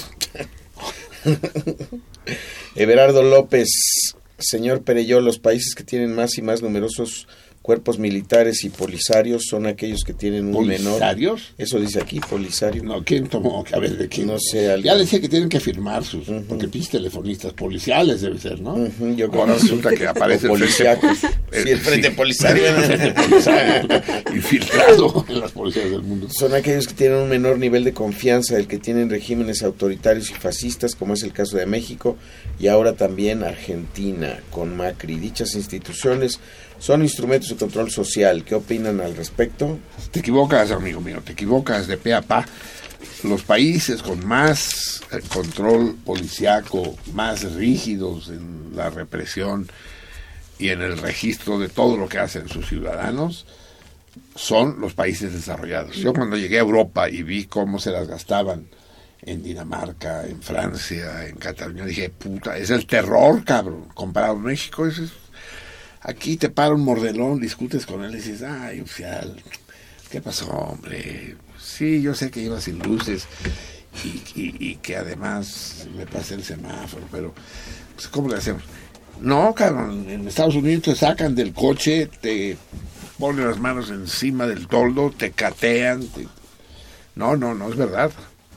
Son los países desarrollados los que tienen un aparato policiaco y represivo muchísimo, muchísimo más eficiente y generalizado. Martín Catalán, saludos a todos y me pongo en chinga a buscar el torito. Este, Pero chinga, cabrón, ya son las 1 y 10. Antonio Gruñuela, disfruto mucho el programa, contesta el torito.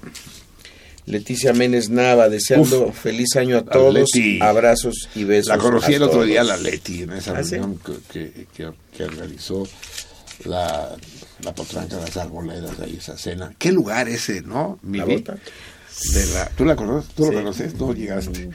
La bota es un lugar muy ¿Por qué no confirmaron? Nadie dijo, una semana antes dijeron. Y, Y luego claro, ya no así, dijeron así nada. como Bayuruno, pues. pues, Exacto. Tienen que decir. Si se va a hacer o no 10, se va a hacer. Salud. Sí, sí, es un restaurante medio gachupas, pues, pero es el único problema que tiene. Pero muy Pero agradable, Mezcal, ¿qué tal? barato y de Eh, gran calidad, sí. Enrique Vargas Cárdenas, oímos asiduamente el programa, contesta el Pobres.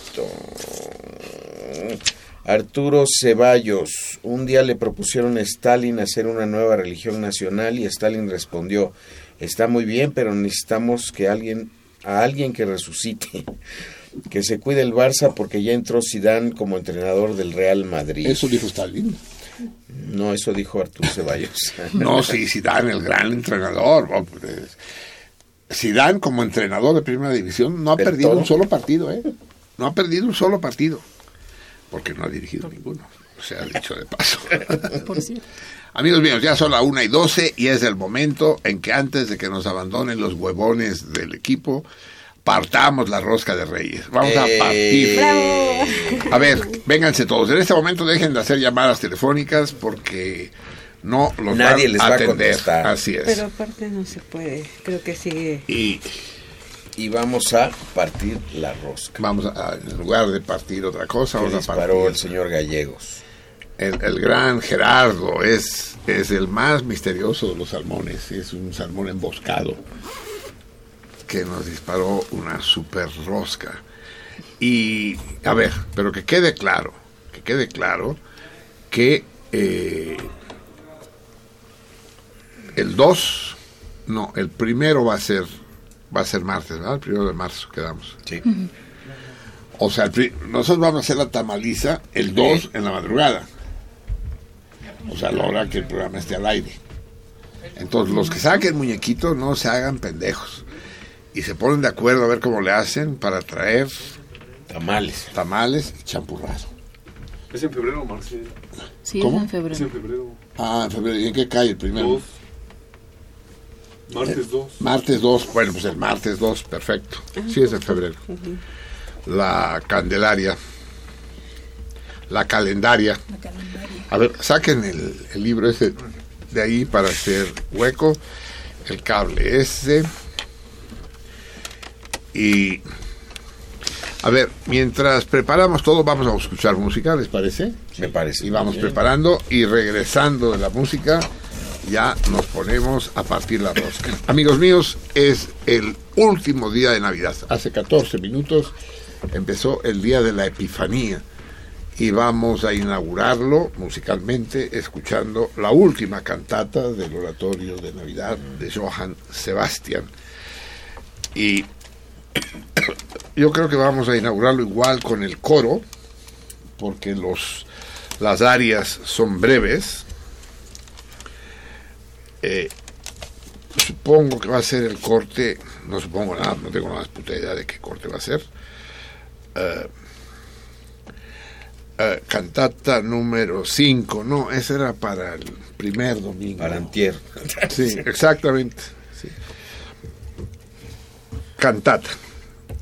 Eh, Herr, wenn die Zollenfeinde schnauben. Qué mal es alemán. A ver, Es que soy de. Bavaria. Soy de Baviera. Bavaria, de Baba. Ah, es Babilonia. de.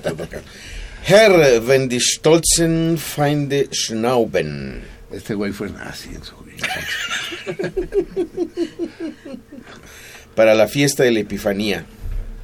Eso es. Como Corte que de dice el 22, baile 15 años. 22. 22 al 32. No, solo uno, cabrón. Ah, bueno, el 22. ¿Cuánto dura? Cinco minutotes. Eso. Es el coro. Va, mientras preparamos la partida de rosca. Sobres, Michelangelo.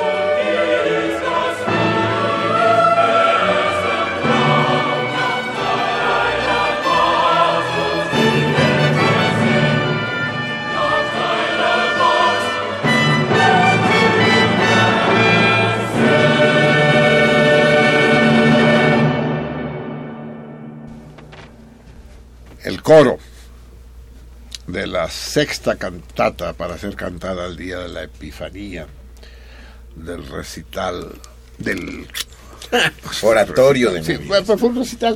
Bueno, O sea, sí, hicieron to- tocaron recital. otras cosas, sí. Bailó Madonna, en fin, hubo varias cosas ahí en la, En la Epifanía. en la Epifanía. Nunca mejor llamada Epifanía. A ver, que Gerardo, el Pi y Miguel Ángel se acerquen, va, no se hagan majes, avénganse. en- Debo decir que esta rosca la tenemos aquí gracias al salmón emboscado, al Gerardo, que en un, que en un arranque de, De generosidad generosidad inusitada. Aquí estamos, somos exactamente 1, 2, 3, 4, 5, 6, 7, 8, 9, 10, 11, 12, 13, 14, 10 y medio, 15. Porque además nos acompaña, no lo había presentado hasta ahora, al hermano del 3, es decir, el 3.1, el gran Mario. Bienvenido. ¿Cómo? Víctor. Mario, Víctor. Usted tiene Mario. ¿Por qué Mario tú? Víctor, Víctor, Víctor, Víctor. Me caen mucho más, mejor los Víctores que los Marios. El querido Víctor, hermano del, del 3, de nuestro ines- inestimable 3. Inestimable. No, ¿Qué quiere decir inestimable? no tengo la menor puta idea. No Pero el decir 3 es, es estimable, pues, ¿por qué se dice de, de valor inestimable? Porque Invaluable. no- Ah, eso sí. Sí, bueno, te quedan cinco pinches tres, ya, vamos. Va, va al pinche corte, como se hace por la técnica bizantina, por el lugar más estrecho, que es donde menos probabilidades hay de que esté el pinche mono. Mono. No hay mono, no hay Trae mono. cuatro. Trae cuatro No hubo mono. de ese lado. Listo, va la vica, Ay, es que no voy a poder, mi- por donde quiera. porque me, me, me estorba. Se hace que el pinche Gerardo, Se, se le sacó los monos. sí. Pero tome, tome, ese ya es suyo. Pero usted no agarró el suyo, ¿sí? No, ya, ya lo agarraré al final. Voy a tener que cortar dos veces. La- Ah, ah, Calla el primero. Cae el primer mono, le tocó a la Ari. Siempre. La. Oaxaqueños, por favor, ¿eh? Al to- Oaxaqueño, sí. Sí, le- ¿Te oaxaqueños. tocó en tu pedazo o en el de al lado? Que No, mi pedazo. Sí, guillotinado, así es. Va. Adriana. La laberíntica. Oh, un pedacito mínimo, Ah. esperando. Ahí agarró el pedazo que trae la biznaga. Ya, y ahora va. ¿Cuál partirlo aquí? Donde tú quieras. sí. Viene el hombre violín, Ay, ya se llevó el higo este René Jorge. higo de la. Ya. ¿De qué no es? El sultán. El Ah, qué 133. elegancia para cortar Claro. del sultán. Gracias. Es- Hombre, es un chamaco. ¿Cómo no? Está, mira, ahí están las. Se le ven las nachas, pero no. No, no. ¿Quién va? El 3. Ahora. Ya va un tercio de rosca y solo ha salido uno, un niño Dios. Picio. También sale limpio. Pi. El que se lo trague lo va a pasar mal. Ahora sí que lo va a pasar mal, ¿eh? Mm. El pi. Ay, Nada. ay, espérate, espérate, ahorita te digo. Si sale en el, En el el de al lado, es de uno, ¿eh? Muy bien, el. Gerardo, el, que, eh. el que nos regaló la rosca, ese sí. Me, me recordaba, en la comida me recordaba a Gerardo el chiste ese, la cola del Instituto Nacional de Hemodiálisis. Ya está, Miguelón ya la sacó. Ahí está. Sí, Ahí está, Sí, sí, sí, ahí está, ahí sí, está, ahí sí, está, no, sí, sí, no, sí, por eso, sí, Ya queda la Es tu regla, Miguelón. enseña paga. Eso. Ya van dos. ¿Quién va? El Víctor. Donde tú quieras. 3.1, muy elegante también, para el corte, Sí, el 3.1. como cirujano. El John Charles corta con decisión. Ah, muy, entra muy, a muy matar. parco, muy parco, voy Y yo. sale limpio. Ya solo queda el. Aquí vemos a Javier Plata. Se lleva a huevo, nada pendejo. se, se fue a la segura. Saqué. ya.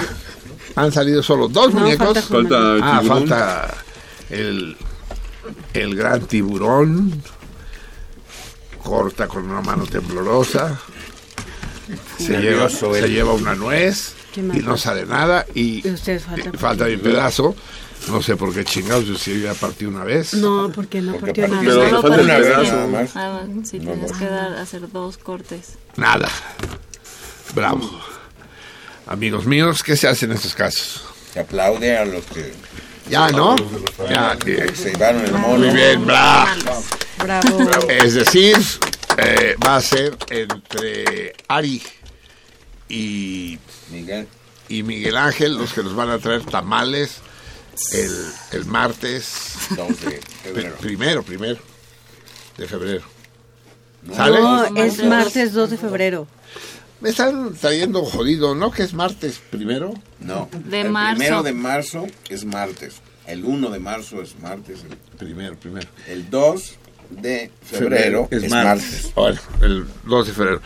Martes, Candelaria. necesitamos tamales, necesitamos atolito, champurrado y algo para bajarlo, ¿no? Porque así nomás, pues no. Va a bajar que el... Pues, este, todo, todo el masacote ese que se forma entre, la- entre el tamal y el champurrado. Muy bien, amigos míos, mientras acabamos de limpiar aquí, vamos a escuchar más música. Vamos a escuchar esta canción catalana de Reyes, especialmente de Reyes, los Reyes de Oriente. Reyes de Oriente. Toma, Tauro, a ver si no nos juega sucio. Corte uno. Los Reyes de Oriente, en el momento que se presentan enfrente del establo. Canción infantil cantada por el, el coro infantil de La Noche Más Larga, Los Reyes de Oriente, compuesta por Moncada y Croy, quiere decir la letra de Moncada y la letra de Croy, que quizá de dónde es.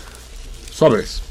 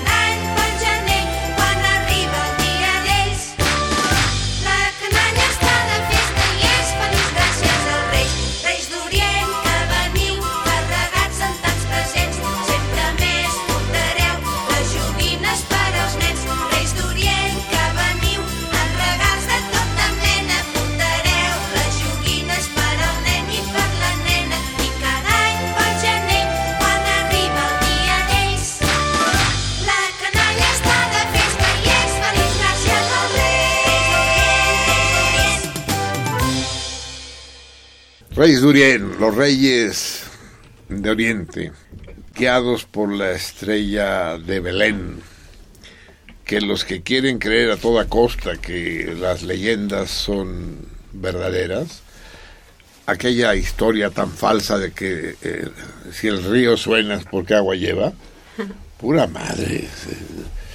Si el río suena es porque está trotando un caballo sobre el lecho, ¿no? Sobre el lecho seco. Ah, dicen, ah, no, es que las leyendas todas tienen un fondo de verdad. No, no, a ver si. ¿Saben que ustedes que Newton malgastó? Yo nunca he tenido una buena opinión de Newton, nunca. Pero malgastó los últimos 20 años de su vida tratando de fechar exactamente cuándo se creó la Tierra, cuando Dios creó la Tierra, y cuando ya llegó a la conclusión que la Tierra tenía como 3.000 años de antigüedad, dice, ahora voy a saber cuándo fue que salieron los argonautas de Jasón a buscar al vellocino. En eso la pasaba el pinche ruco loco.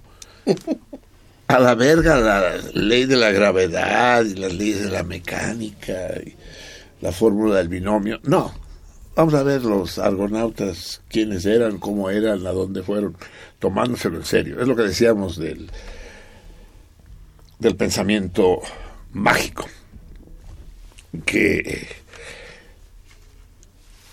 que lleva a absurdidades, pues, cuando quiere uno pasar del pensamiento mágico, en lugar de dejarlo así como es, pensamiento mágico, que son las religiones, pensamiento mágico, inescrutable, lo dicen ellos mismos, es inescrutable, no le pienses, porque si lo piensas lo destruyes, lo haces añicos, no es razonable, no es razonado.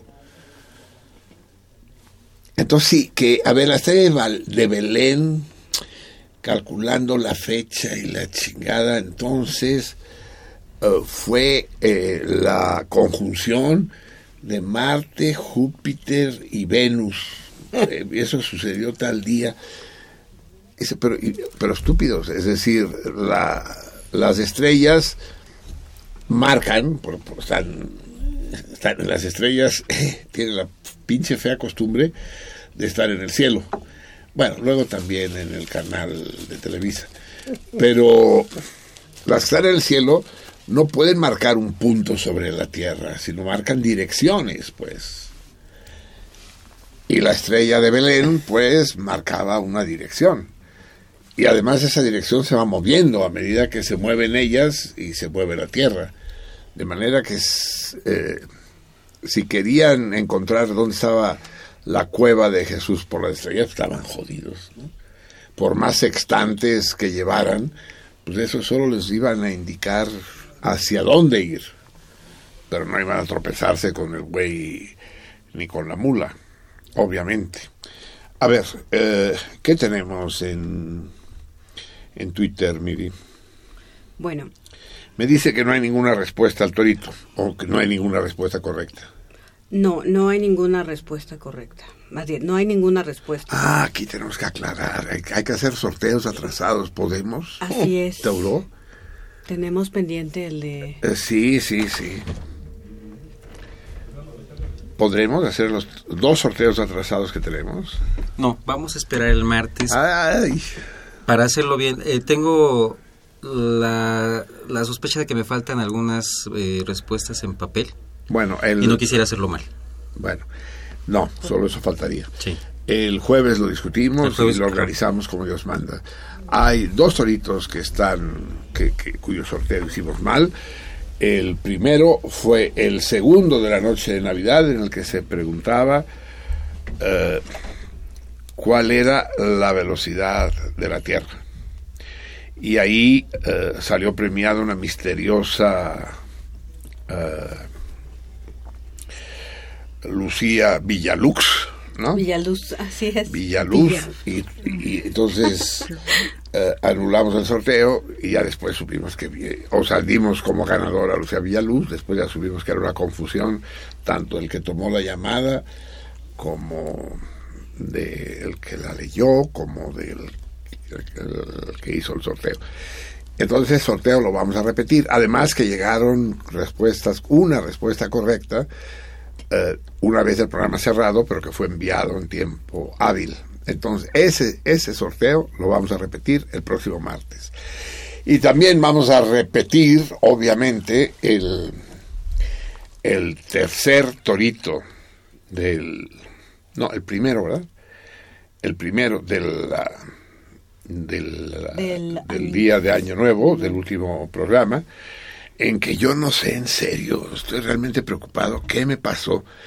Yo le Pregunta- voy a decir qué le pasó a mí. Sí, a ver, primero déjeme decir qué es lo que sucedió y después usted lo explica. El, el torito preguntaba exactamente, eh, contaba la historia de un célebre enólogo francés que visita un país sudamericano, que le van a probar un vino Merlot, y él dice, no, no es Merlot. Dice, claro que es Merlot, desde hace muchísimos años es Merlot. No, no es Merlot. ¿Qué será? Pinot, tampoco es Pinot. Cabernet, no es Cabernet. Cirano es, pues no sé qué es. Por más que protestaron los, los cultivadores de ese país, se lleva una muestra a Francia y ningún enólogo le da. Hasta que un, ¿cómo nos explicó Alejandro? que se les llama a los que estudian no los vinos sino las vides ampulógrafos algo así no eh, dijo no pues esto lo que tenemos no será el célebre Carmener y yo dije el célebre Malbec y yo estaba convencido de que era el Malbec, el Malbec, y no hay ninguna respuesta correcta, chinga, ninguna. Y se declaró desierto. Y hay varias, creo que hay seis que dicen Carmener. Y fue el propio Alejandro el que, el, el que me dijo, Alejandro Centeno, ¿verdad? El que me dice, está mal, cabrón, estás mal. Es el Carmener, no el Malbec. Y en ese momento me doy cuenta como una iluminación. Dice, puta. Epifanía. Se me prende el 20 y me cae el foco. Y digo, putas, a huevo. ¿De dónde saqué yo el Malbec, cabrón? Los dos son vinos sudamericanos. Pero el Malbec es argentino. Y el Carmener es chileno, sobre todo. Y cuando en la casa estuvimos leyendo lo- las características, estaba yo con nuestras queridas eh, herbívoras, buscamos y vas a ver, lee, lee la historia del Malbec, vas a ver qué chistoso es. Y pues no había nada chistoso. Dice la maravillosa historia del Malbec, pero no aparecía nada de toda esta leyenda que les estoy contando, que no fue leyenda, fue realidad. Y yo clavado con el Malbec, ese día el tiburón me llevó a la casa un disco, un disco, un disco de Malbec. Cantan muy padres sus cuates. Un vino Malbec. Y me lo trae. Y tenía yo el Malbec adelante. Es el, el- único atenuante que puedo encontrar. Pero pues, ¿cómo confundirlo? Entonces, la respuesta correcta, correcta, correcta es Carmener. Ese es el Carmener.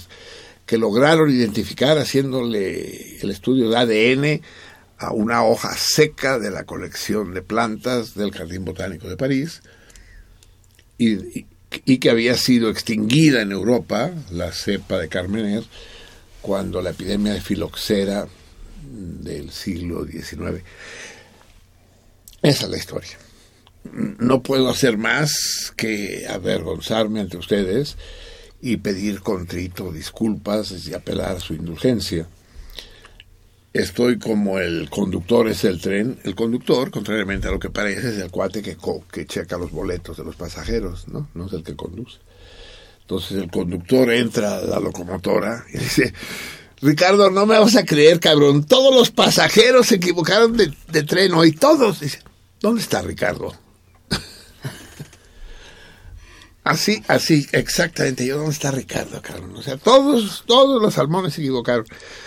Entonces, hay seis salmones que contestaron correctamente, Carmener, pero tal como sugiere el tiburón, vamos a hacer los dos sorteos, ya preparados, ensayados, que no volvamos a cagarla, el próximo martes.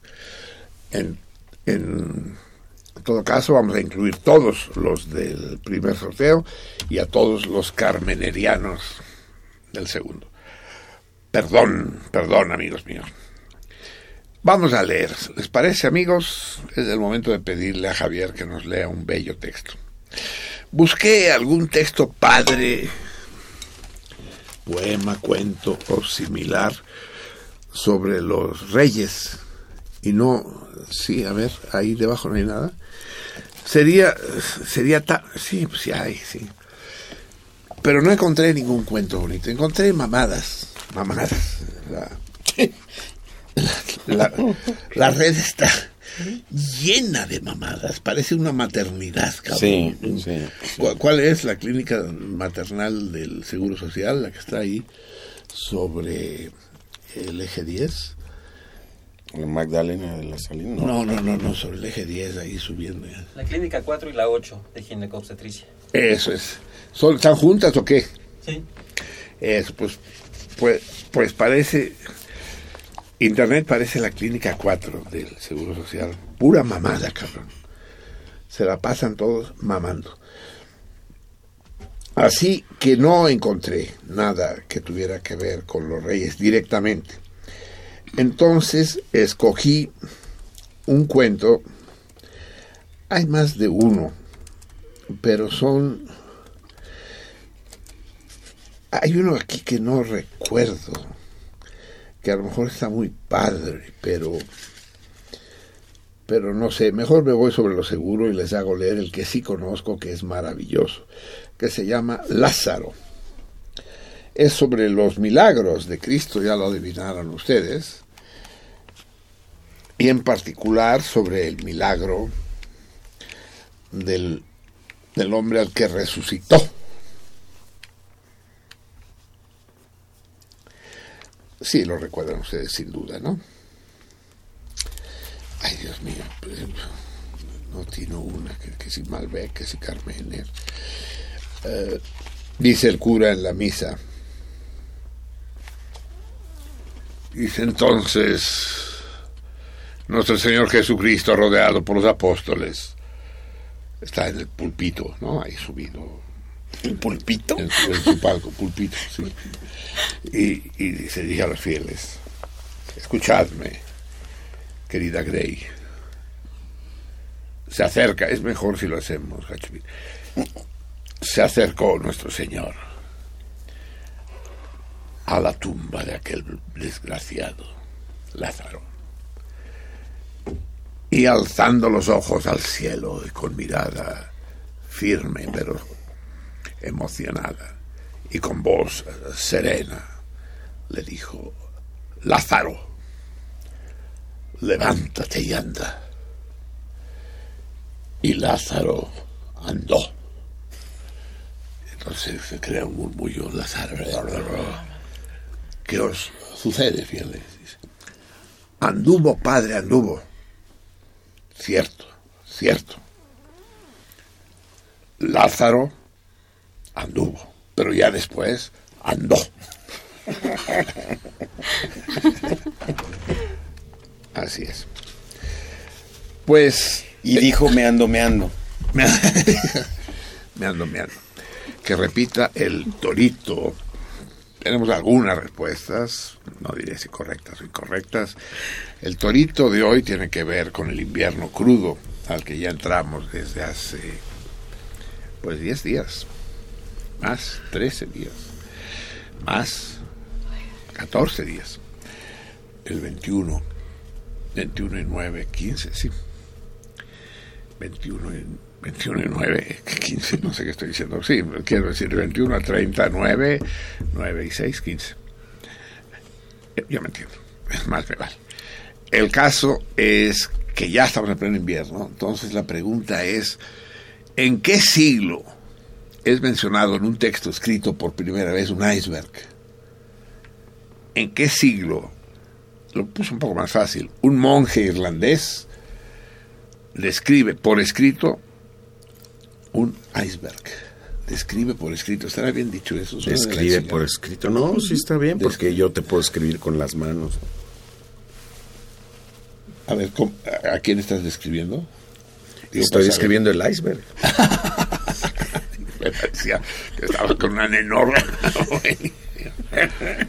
El autor de este libro, de este cuento en particular, el libro se llama Apócrifos, es decir, mentiras. Hoy que hemos hablado de la mentira, de la proliferación, del triunfo de la mentira que eh, señorea nuestros campos en esta civilización del siglo XXI, leemos el libro Apócrifos del gran, del magistral escritor checo Karel Čapek. Karel Čapek es autor, su libro más célebre es La Salamandra, pero eh, lo más curioso, creo que ya fue un torito esta, esta historia, pero si no, ahorita sería interneteable, es el inventor de la palabra robot. Eh, él es el primero que dice que las máquinas, que el proceso evolutivo están primero las plantas, luego los animales y luego el hombre, digamos, ¿no? Los tres escalones. Y hay un cuarto escalón que son las máquinas. La evolución va de planta, animal, a hombre, a máquina. Y plantea que la máquina es una especie superior al hombre. Y de la misma manera que los animales viven de las plantas y nosotros vivimos de los animales, las máquinas viven de nosotros. O sea, para que la máquina viva es necesario que nosotros la enchufemos, la cuidemos, la tengamos. Y que, y que van a prescindir de nosotros en el momento en que las máquinas aprendan a tener sentimientos. Cuando la robota, que decir robota, porque si no se emputan aquellas. Cuando la robota de Chapek se enamora por primera vez. En ese momento ya nos la pelamos. Los hombres somos prescindibles. Aprenderán porque fíjense que las máquinas se autorreproducen. Máquinas generan máquinas. Todas las nuevas generaciones, por eso se le llaman generaciones de iPhones y de laptops y de tablets, todas son producidas no por hombres, sino por labs y por iPhones anteriores, ¿no? Que diseñan y construyen. Y, y el hombre es una especie de oso pardo que las acompaña, ¿no? Pues bien, escuchemos este bellísimo cuento que es la parábola de Lázaro, eh, transformada y descrita por el gran Karel Čapek. Vamos a acompañarla. Yo sé que esta es esta canción la escuchamos hace muy canción. Esta melodía la acabamos de escuchar, pero me fascinó de tal manera que quiero que quiero que la volvamos a ir. Es el concierto Ah. para lucha y orquesta. No. para para Susi y orquesta. No. Para Lupe y orquesta. No. No. Para Chelo, para, Para Chelo cello y y orquesta, orquesta. sí. Eh, de Antonín Dvorak. Eh, interpreta, ah, como les dije la otra vez, la pareja esta de Daniel Berenboim Jacqueline Dupré. y Jacqueline Dupré al cello. Eh, supongo que Barenboim es el que dirige la orquesta, Así es. que no tengo el placer de poder... Y es la orquesta de cámara inglesa. Menos mal. Sí, que sería de mí sin ti. es extraordinario el concierto y casualmente resulta que Borzak es tan checo como Chapek. Y será un, un magnífico telón de fondo. Escuchemos pues a- al dueto Barenboim Dupré y a Javier Platas con el concierto para lucha, para cello y Lázaro.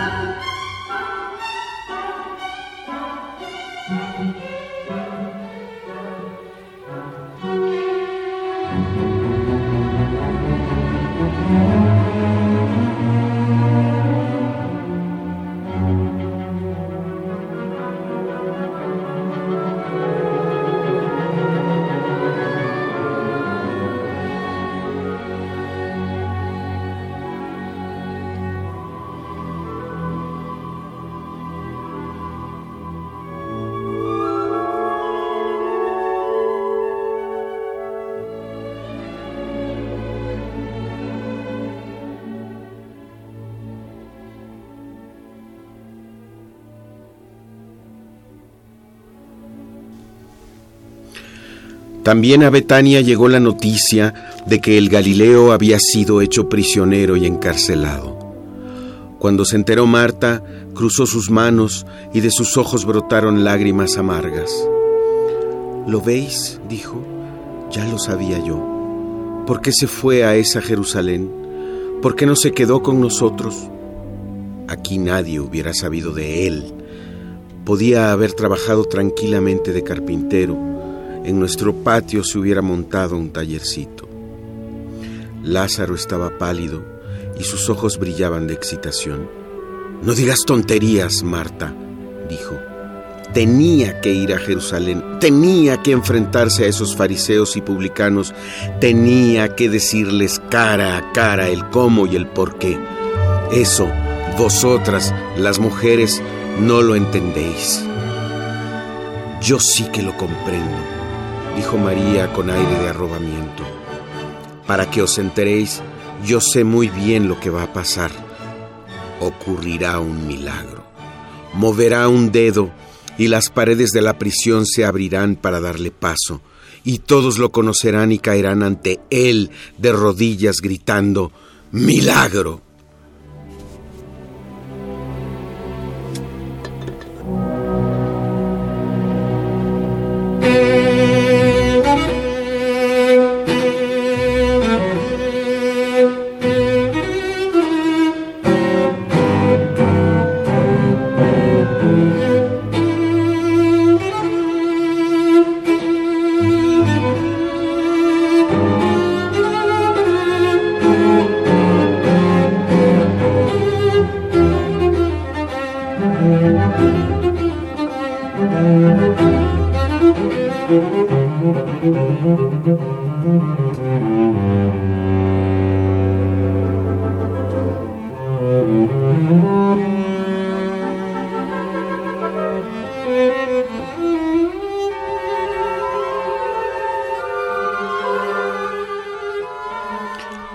Estás lista, dijo Marta secamente. Él nunca supo ocuparse de sí mismo. No hará nada en su propio interés, no moverá un dedo para ayudarse. Como no sea, añadió abriendo mucho los ojos, como no sea que otros le ayuden. Quizá espere que vayan a ayudarle a aquellos que le oyeron, aquellos a los que él ayudó, que se reunirán e irán. Ya lo creo, declaró Lázaro. No tengas miedo, chiquilla, tiene tras de sí a toda Judea. Estaría bueno que... Me gustaría verlo. Marta, prepárame lo necesario para ponerme en camino. Vamos a Jerusalén. María se levantó. Yo voy también para ver cómo se abren los muros de la prisión y aparece Él en medio de un resplandor celestial. Será algo extraordinario, Marta. Marta quería decir algo, pero se lo tragó. Id, chiquillos, id. Alguien ha de quedarse al cuidado de la casa, dar de comer a las gallinas y a las cabras. Os voy a preparar enseguida los vestidos y algunas tortas para el camino. Estoy tan contenta de pensar que estaréis allí.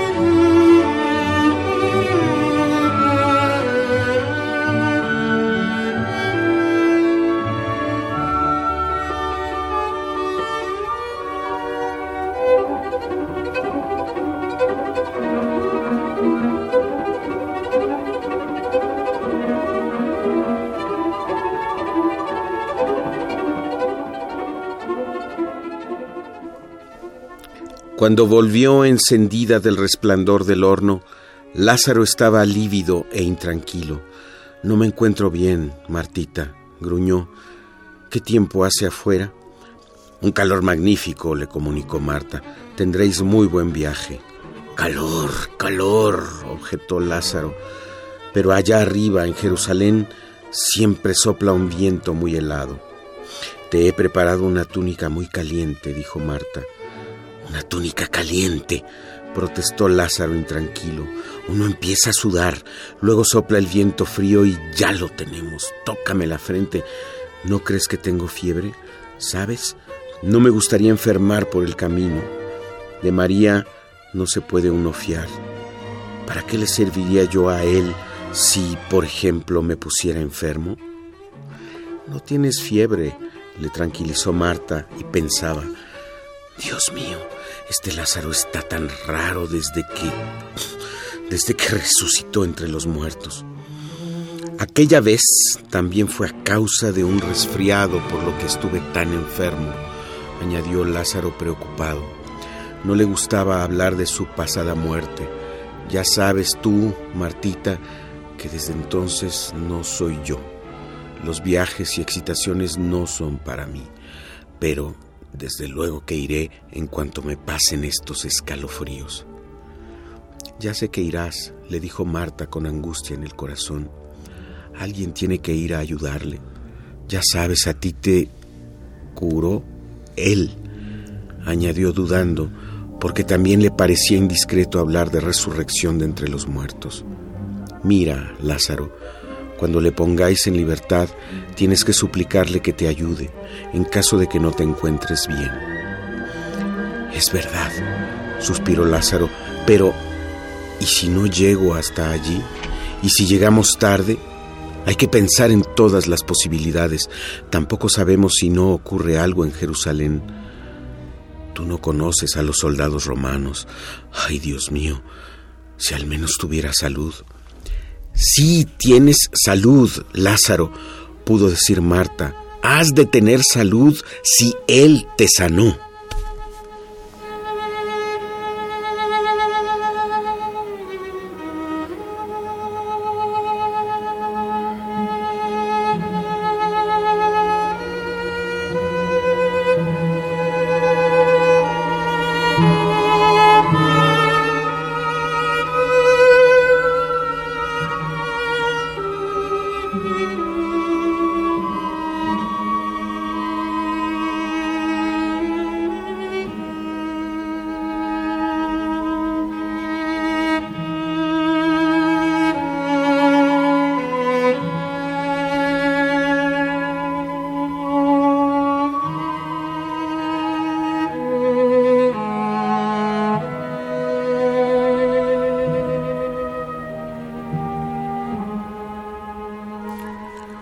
Sanó, dijo amargamente Lázaro.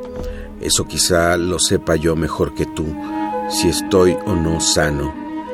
Te he de decir que desde entonces no he tenido un momento de tranquilidad. No es que no le esté terriblemente agradecido por aquello de que me sanó. No pienses eso de mí, Marta. Pero el que ha conocido una vez como yo ese, ese... Lázaro tembló y se cubrió el rostro con las manos. Por favor, Marta, déjame ahora. Yo me reanimaré. Necesito solamente un momento. Seguramente me pasará. Marta se fue silenciosamente a sentarse en el patio. Miraba ante ella con los ojos secos y las manos cruzadas, pero no rezaba. Las gallinas negras se le paraban delante, mirándola con un ojo, pero al ver que no les echaba grano, se iban a descansar a la última sombra. Entonces se acercó Lázaro por el pasillo, arrastrando los pies, mortalmente pálido y castañándole los dientes. Yo, yo, ahora no puedo ir. Marta tartamudeó. Me, me gustaría tanto, pero quizá mañana. Marta sintió como si le apretasen la garganta. Ve, vete a acostar, Lázaro, pudo decir al fin. tú no puedes ir.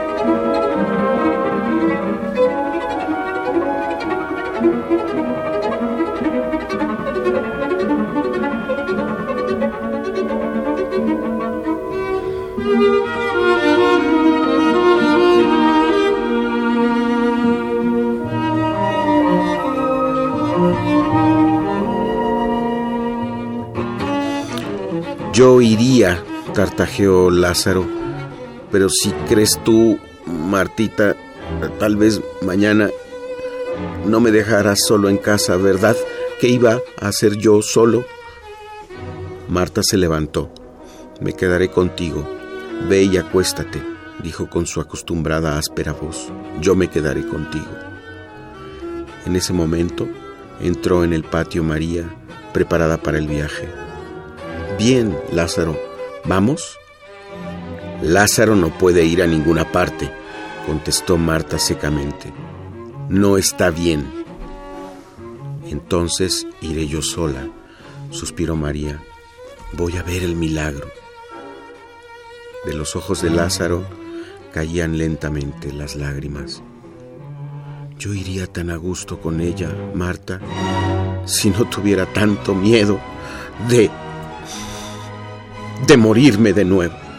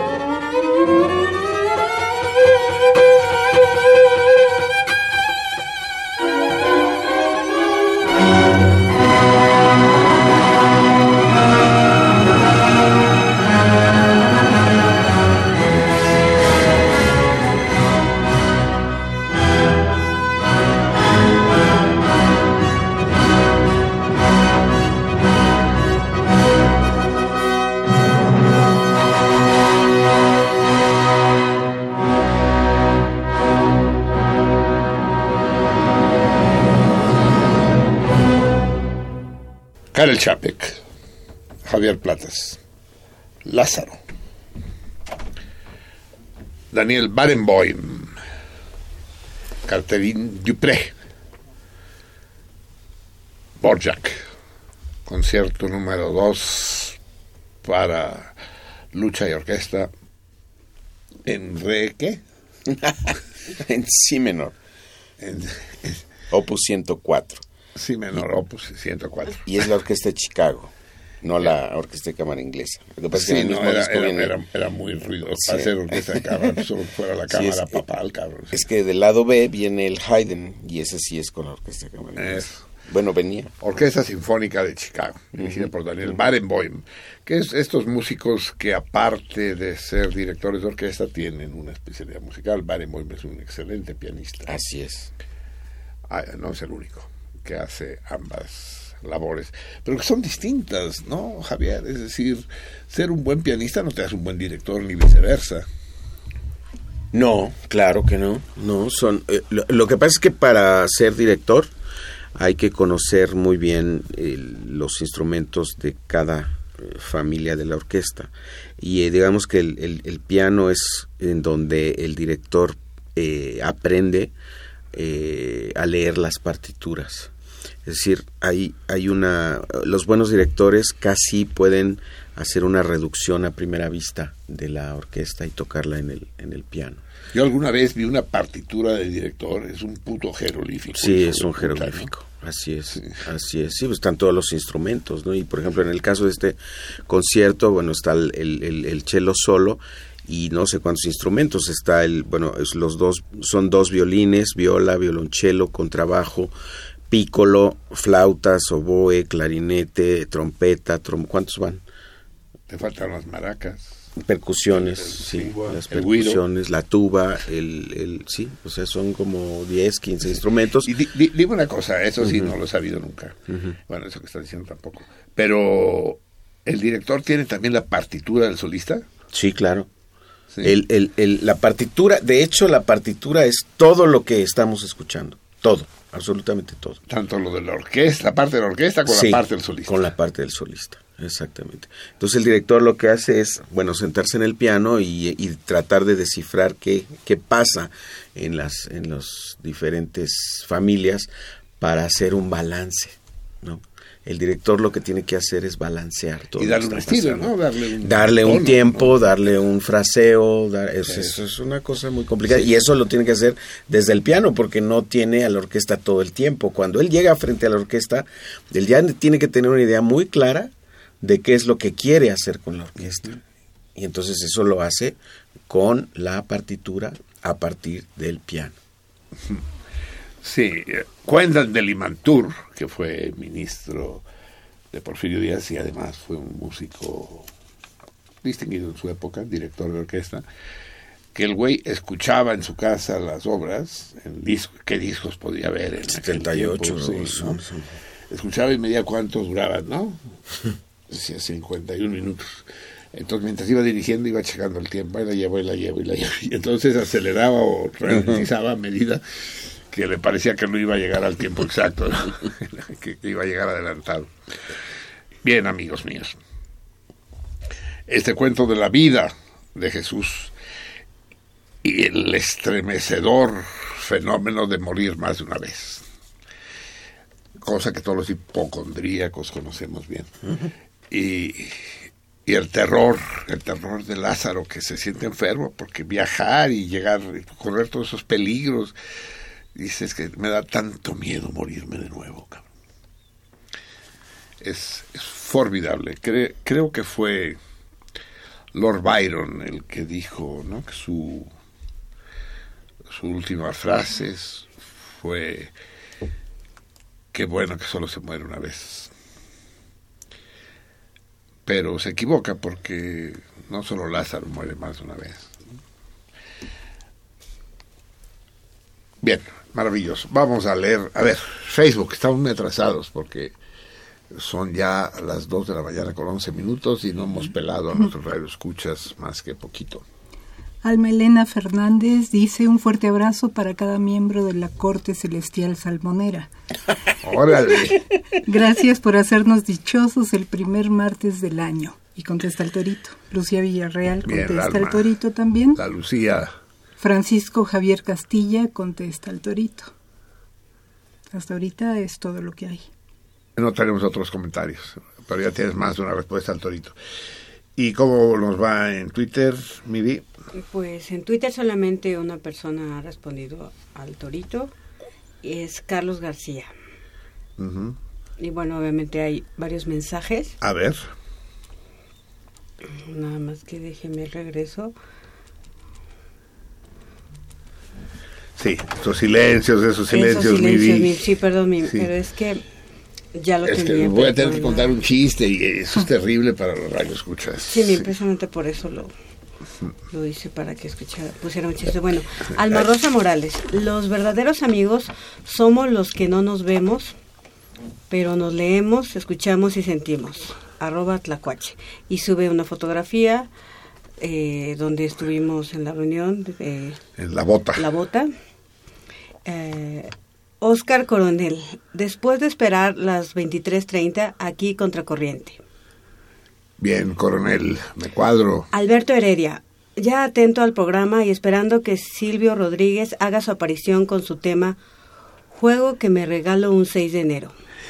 Ese güey sí sabe, sí sabe, aquí lo traemos.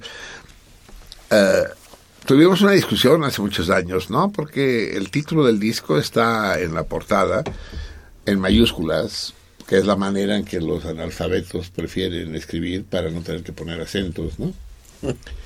Y entonces no sabíamos si el libro es juego que me regaló un 6 de enero o juego que me regalo un 6 de enero. Después de un debate encendido con, todo el cardumen, llegamos a la conclusión, es juego que me regalo un 6 de enero.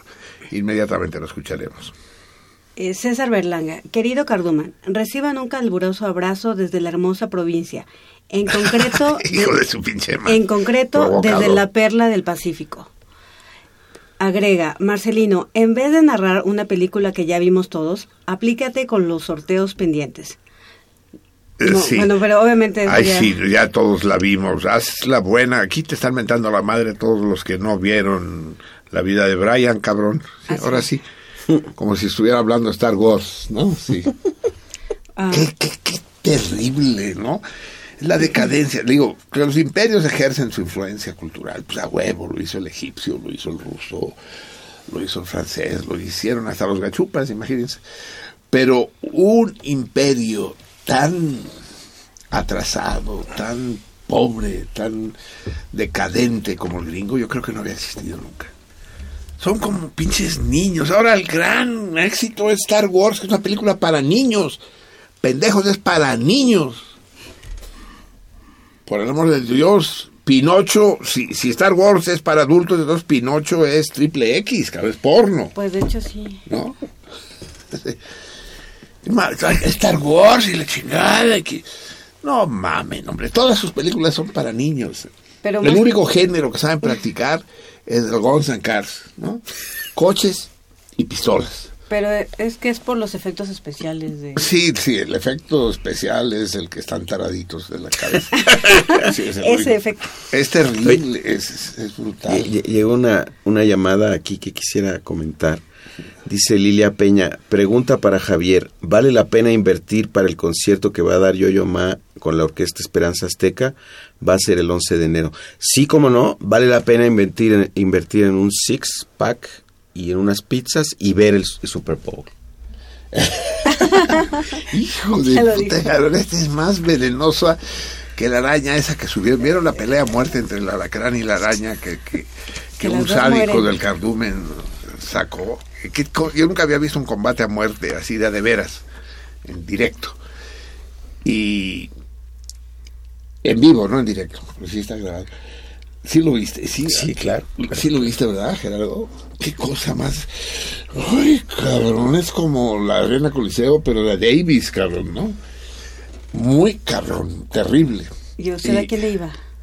Yo le iba a la araña. Yo también a la araña. Pues no sé por qué, Plata. pero que. No, yo, yo estaba expectante nada más, o sea, es porque sí, sí es impresionante. Sí, es sí. muy impresionante. Celerina, Celerina, tráigame el suero antialacránico, vuélele. Es que él lo picó un alacrán, Demetrio. No, todavía no, pero írelo, írelo, ahí viene, ahí viene. Sí, Lilia, ni, ni por, ni por error vayas a eso. Sí, porque yo yo más es detestable, ¿verdad? No, La no. Esperanza Azteca es de poca madre, Sí, pero no. Ma es el- güey, sí. Sí, no. Andrés Ugalde, ahora que leyeron el cuento de Chapek, hay en pro- un, un poema en prosa de Oscar Wilde llamado El Maestro de Sabiduría que trata sobre lo mismo que la lectura de hoy. Qué villancicos más espantosos pusieron. Saludos para todos. Sí, en general los villancicos son espantosos. No es verdad, ahí sí. El canto de los pájaros es espantoso. No, ese no, es muy ese bonito. no. El, el, el que, ¿Cuáles otros pusimos? El Blanca Navidad, no sé, es un Ese villancico. no es villancico, ese es una canción de Navidad. Pero Ah, no es villancico. ya me explicarás tú la Sí, diferencia. el ahora. villancico es antiguo. El villancico es música antigua de los villanos. Y, y que, y que tiempo después se hizo, se, se, se pegó, pues, se, ¿cómo se dice esto? Se, Sí. se refirió a la Navidad. Sí. Pero originalmente no, los villancicos hablaban de otra, de otra cosa. Pero se fue de Villa, sí, sí, es- es- era para mí un misterio el término de villancico. Y tú haces la diferencia entre canción de Navidad y villancicos. Sí, claro. Lo, lo volveremos a escuchar, lo volveremos a discutir el año que viene. No, este Ah, ah. año en la, en la Navidad. Este año, exacto, este año, sí. Vamos ya preparándonos, ¿no? La próxima Pa- Navidad. para las posadas. Sí, Bueno, por para la favor. Navidad que viene. Sí, un ponche. Hay que correr ¿Qué? Porque ¿Nos tenemos vamos? prisa. Adiós. ¿Qué, qué nos queda pendiente? Bueno, terminar de leerlo. No, eso ya aquí ya acabamos, aquí. Bueno, aquí solamente hubo una, pers- una persona que respondió, pero todavía no termino de leerlos. Lea, lea. Aldar Adame, buena noche. No hay transmisión por internet, los escucho por la radio. Niños sin amor. Las dagas son de Sayula, el mismo lugar de la famosa ánima de Sayula. Las dagas son de Sayula, no de Zaguayo. No sé, si tú lo sabes, sí. Eh, bueno, Oscar Bell. Sigo buscando un radio que sintonice la banda de AM porque en línea imposible. Está caída, de la, es- está caída la página de Radio Nam. Brenda Odette Pérez. Yo tuve que descargar una aplicación. Lo bueno es que ya estoy escuchando el programa. Sí, lo malo es que ya se va a acabar, cabrón. Exacto. No, pero eso ya tiene ya tiene rato. Eh, eh, nuevamente César Berlanga. Sobre la discusión de la masonería de Johann Sebastian Bach, lo interesante es el alivio es el alivio provocó Ay, viví. ah, así dice Pero es- usted, pues. Ah, ok. Lo interesante es el alivio que provocó a JPJ y MPB, a Marcelino, Javier Platas y Marcelino Perelló, que yo, que JSB no lo fuera. O sea, que no fuera Masón. masón. Pues, pues, eh, no sé, entre las... Yo no entendí nada, pero bueno. Si alguien lo entendió, Bueno. bueno, ahora sí. Dice también... Es que está escrito en caracteres no, masones. lo que A ver, pasa- sí. A ver, ¿cuál es? No, lo que pasa es que lo, lo abrevió sus sus iniciales. Ajá, es Javier Platas Jaramillo, Marcelino Perello Valls y Johann Sebastián El Bach. alivio que provocó Ajá. a ustedes. No lo fuera. No lo fue, pero es no lo fuera, entre, Ujú. entre comillas. No, no provocó ningún No, tampoco- alivio. Tampoco está No, así. no, no provocó ningún alivio, no simplemente las cosas hay que decir como, como son. Claro. Eh, y, y, y- y Bach no, no figuró en No, esa... no, no había ese- esa brutalidad. Los sí. masones a la hoguera, digo, pero eso no nos alivia, ¿no? Sí. Exacto. Y bueno, Rogelio Gil, para los que no pueden sintonizar en Internet Radio Nam, en iTunes se escucha perfecto. Saludos. Envía una fotografía y, dice- y pregunta, ¿qué les vas a pedir a los reyes? Y responde otra persona, que abdiquen. Pero relátelo un poco, mi Mm, Dino, o sea, es más bueno. seca que una Ay, mi, pues, caña no de sé. azúcar. Hay dos personajes Hay dos en el piso. El niño le pregunta a la niña, ¿y, y tú qué le vas a pedir a los reyes? Y la niña, así, con aire displicente, contesta, que apliquen. bueno. Sí, exacto, sí. Bueno, dice César Berlanga que somos patéticos porque recorrimos para el próximo martes el, el sorteo. Eh, Tasi, que disfruten la rosca, querido maestro Marcelino, los extraño. Y ya, es todo. Nosotros te traemos a ti, pinche Tassi, sí. Se fue a la playa, creo, ¿no? Bien, vamos a escuchar tanta música, ya nos falta poco tiempo para irnos. Fíjense que Pau Casals, estábamos hablando de chelos. No, pero no lo vas a escuchar. No, tocando. que la... Ya lo escucharás en otra ocasión. Pero Pau Casals tiene otra faceta menos conocida, pero realmente importante, que es la de compositor. El pesebre. Exactamente.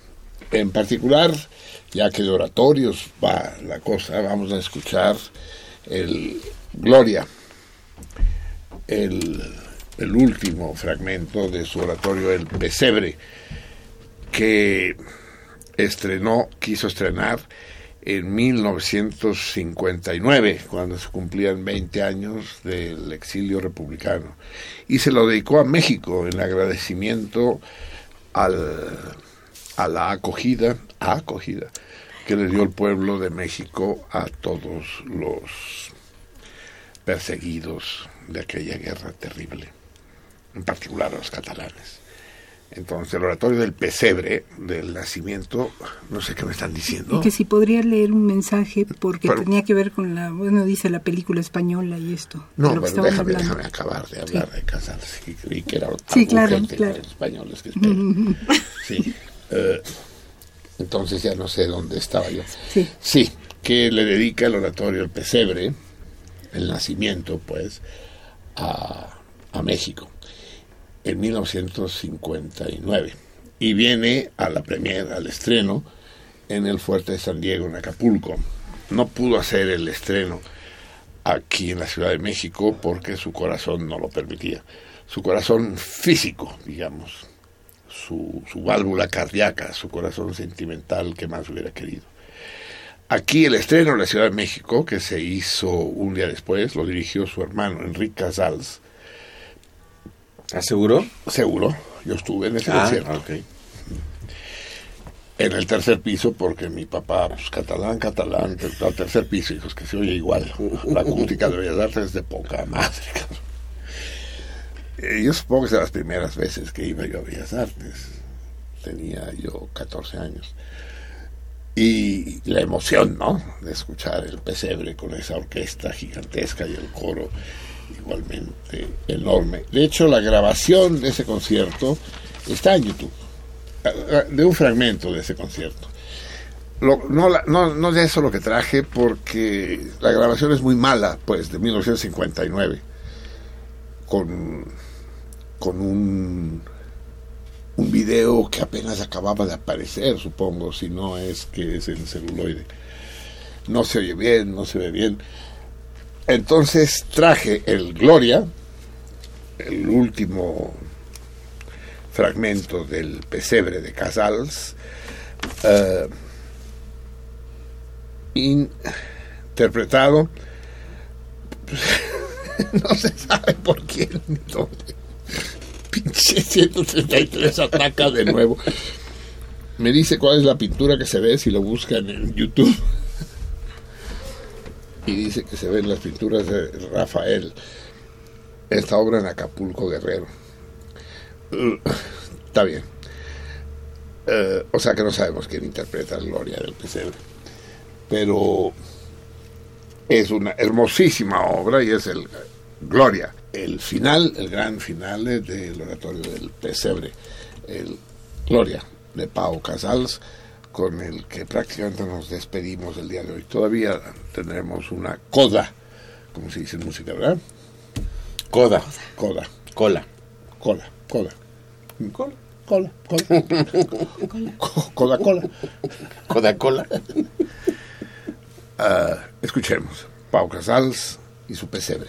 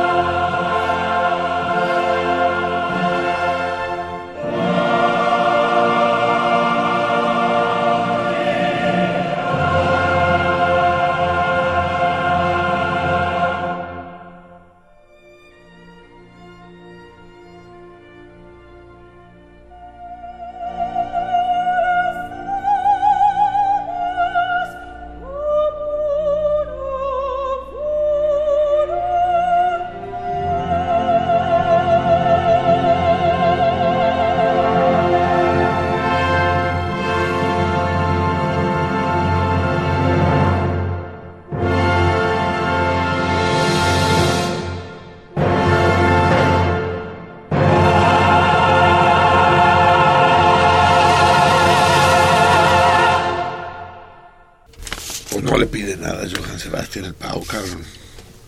Hermoso, ¿no? Muy, una pieza muy hermosa y que ya no se ha tocado hace Interpreta, se tiempo. interpreta Sí, poco. Cantada en catalán, por cierto. Eh, extraordinario. Pau Casals y es la semi-despedida de este nuestro último programa de Navidad en este invierno del 15-16. Eh, vamos a hacer el sorteo, pues, de las respuestas correctas. Déjenme decirles que eh, la No, primera... pero- no, no, eso no, creo que no es correcto. Ah, No, no son correctas. ¿no? son, Son- medio, pues. Sí, yo las daría por buenas, ¿no? Esta porque, sí. porque estoy... Esta sí, ¿no? Sí. Esta sí. Es que... Por el- eh, sí, eh, este no, pero este sí. Eso sí, porque usted dijo que... Sí, sí, da- sí dicen el nombre y se acercan. ¿Dicen el nombre? El- La, la fecha que yo tengo es la que da el texto que yo tengo, es del siglo 8, 711, y, y quien lo escribió, aunque nunca fue impreso, es eh, San Brandán. San Brandán, monje, monje israelí. irlandés. Israelí, dije yo, puta. Como el, como el, como el- Buenas noches. como el Carmen. ¿Qué le estarán echando a la Coca-Cola últimamente? Irlandés, Brandán. Sí. Y, a ver, díganme quiénes contestan correctamente, cada uno de ustedes. Eh, Bueno, ya tengo aquí a Héctor Maldonado. Eh, Esta también considera ¿Sí? buena. Y esta. Y esta, sí. Esta, Sí, de plano. Estas, esta no. Pero sí, es decir, todos saben más o menos la época, pues. Bueno, Héctor Maldonado, Betty Svan, eh, Carlos García, Lucía Villarreal. No, esa no, Lucía no. Ah, me la pusieron aquí como correcta. No, no, como, no, Lucía se equivoca. Dice No, del está 10 mal. al 15, no. Eh, en- Enrique Vargas, Antonio Uruñuela y Poppy. Popi no. ¿Cómo me la pusiste aquí? como- No, mi Poppy no es correcta. No, no, no, no. Poppy no. Ah, es que Poppy tiene dos. Dos, pero, Pero ambas son incorrectas. Ah, es que anula su respuesta anterior. bueno, vamos a darle una buena. Las- No, para nada. No. No, no, no. Es decir, es de 711. No se hagan bolas. O sea, del siglo 6, 7 y 8 las consideramos buenas. Incluso siglo 9. Pero más lejos de eso, no. Entonces, ¿ya leíste todas las correctas? Sí. Bueno, las que... Son seis. ¿También ¿no? la de Twitter? No, Sí, aquí hay una de Twitter. Sí. eh, ya no hay más, ¿verdad? Aquí- ¿Quién va a filmar esto? A ver, leemos la respuesta correcta. Es San Brandán, un monje irlandés del siglo 8. Del siglo 8 es la cita, pero él a lo mejor vivió en el siglo séptimo. El, el año... Espérense. El, el año que conozco es el del 711, les digo, y él posiblemente venía de antes. Eh, Brandán lo que dice es que son, hay dos versiones, eh, columnas de cristal o catedrales de cristal. Así define a los icebergs. Y no estaba demasiado lejos de la verdad. En este momento, pues, vamos a ver una mano inocente que escoja al ganador y que lea en voz alta. Betty Svan. ¿Quién? Betty Svan. Betty Svan, sí. Es la que estuvo en Rumanía, ¿verdad? Ujú. Sí. Betty Svan, y aquí está su teléfono. Betty, ganaste el lote de libros de colofón. La producción se pondrá en contacto contigo para ah, acordar los términos de la entrega. Y con esto, amigos míos, damos por terminado este programa navideño y para darle gusto, había varias opciones para despedir el programa, a pesar de que el disco importante no quiso tocar hoy. Vamos a terminarla como nos dijo... eh, ¿Qué me decías de un español? ¿Qué? qué? Bueno, eran unos dos últimos mensajes. Pues, este, bueno, a Raúl García. Sí. Saludos a toda la salmoniza. Marcelino, no se hagan roscas con los sorteos de los toritos pasados. Feliz año. No, el martes se hará, sí. Y por último, eh, permíteme nada más eh, que abran los mensajes. Eh, un mensaje de Carl Al que dice, Carl.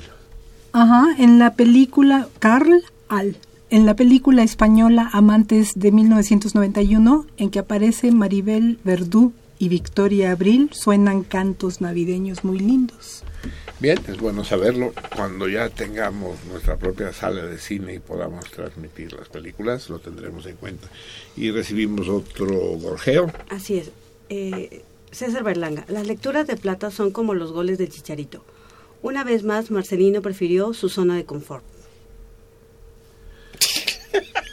¿Entienden? ¿Cuál ¿Quién es mi dijo zona eso? de confort? César Berlanga. La- sí, el dulce César. El ¿Cómo, dulcísimo cómo son, César. cómo, cómo son los goles de Chicharito? Es decir, no entendí, pues. No, Rodolfo Gutiérrez.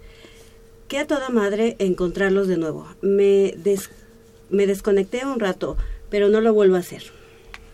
Eso. Sí, a lo que te refieres, César, con la zona de confort, en que no quise tratar los temas de actualidad en profundidad, pues eh, es verdad, pero eso no es confort, ni mucho menos. Tal como ya dije hace cuatro programas, estos son programas sacros y como tal rituales.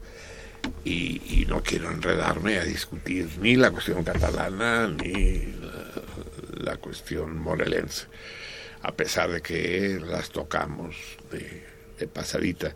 Pero cuál confort, César, eh, al contrario, es enfrentarse al mito, no es confortable, no es sencillo.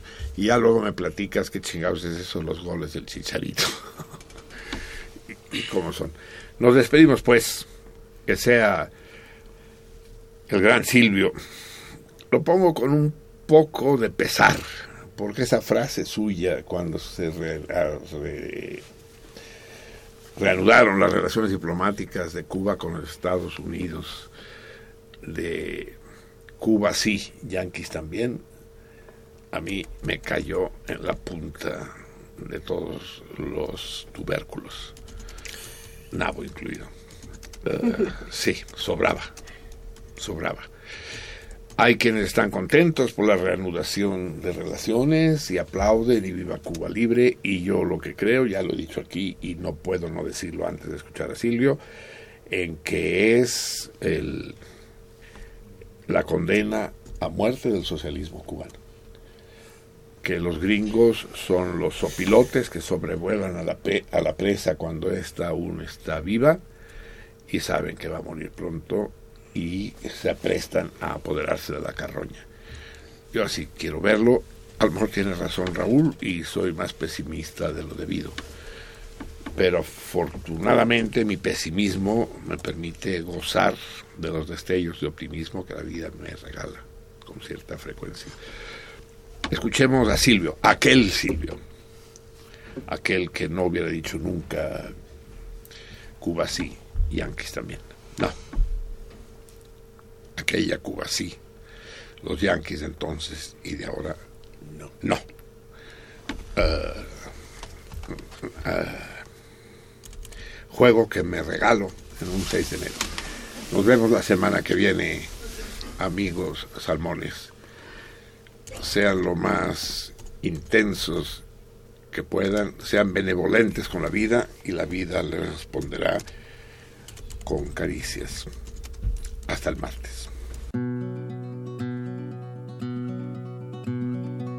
Soy ciudadano del amor, llevo dogal de belleza.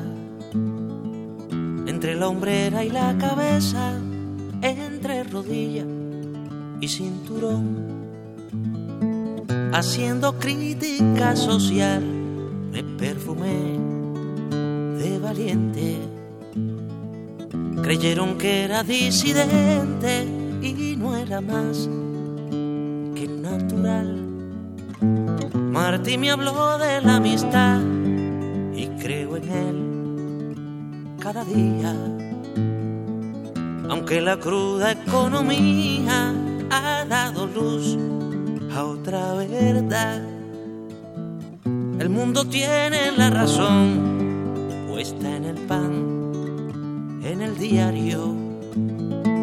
Ese señor rudimentario que nos dará la absolución ciega. La vida nueva es con un verso al revés, como amor por descifrar, como un dios en edad de jugar. Trino, vete al destino, al punto que será final. Juega lo que no jugué y canta que aunque sin rey mago sigo en pie.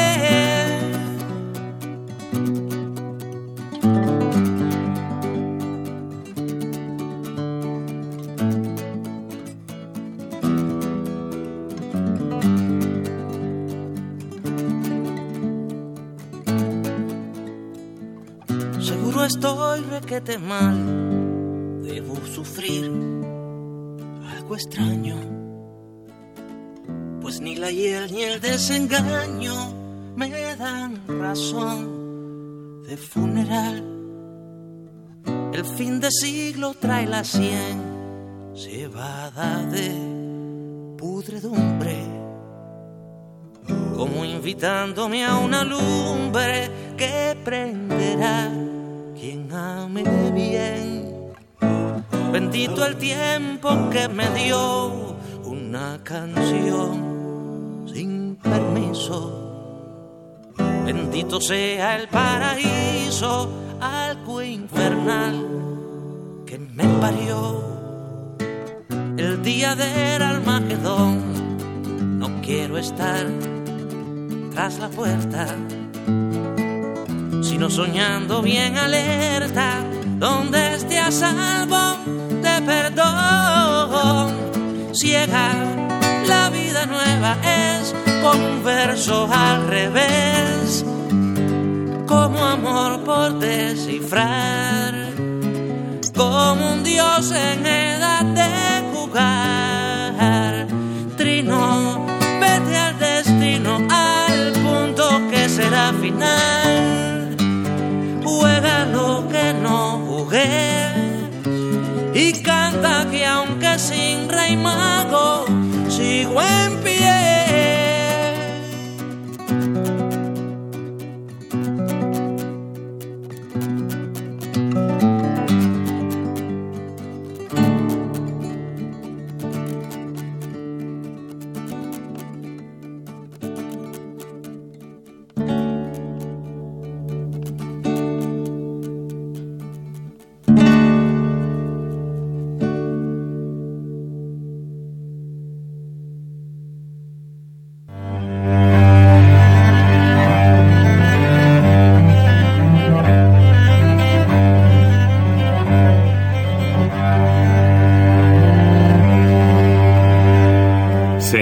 Sentido contrario.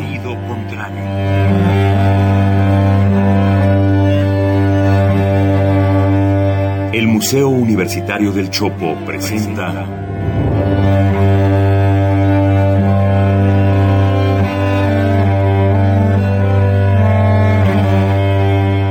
Sentido contrario.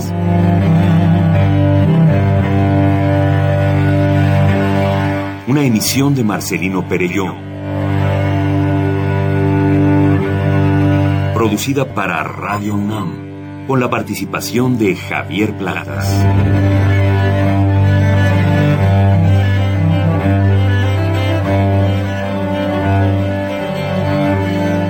A veces es la manera de llegar más rápido. A veces, a veces, única manera de llegar. A menudo es la manera de no llegar. Y pese a todo, casi siempre es lo único que tiene sentido.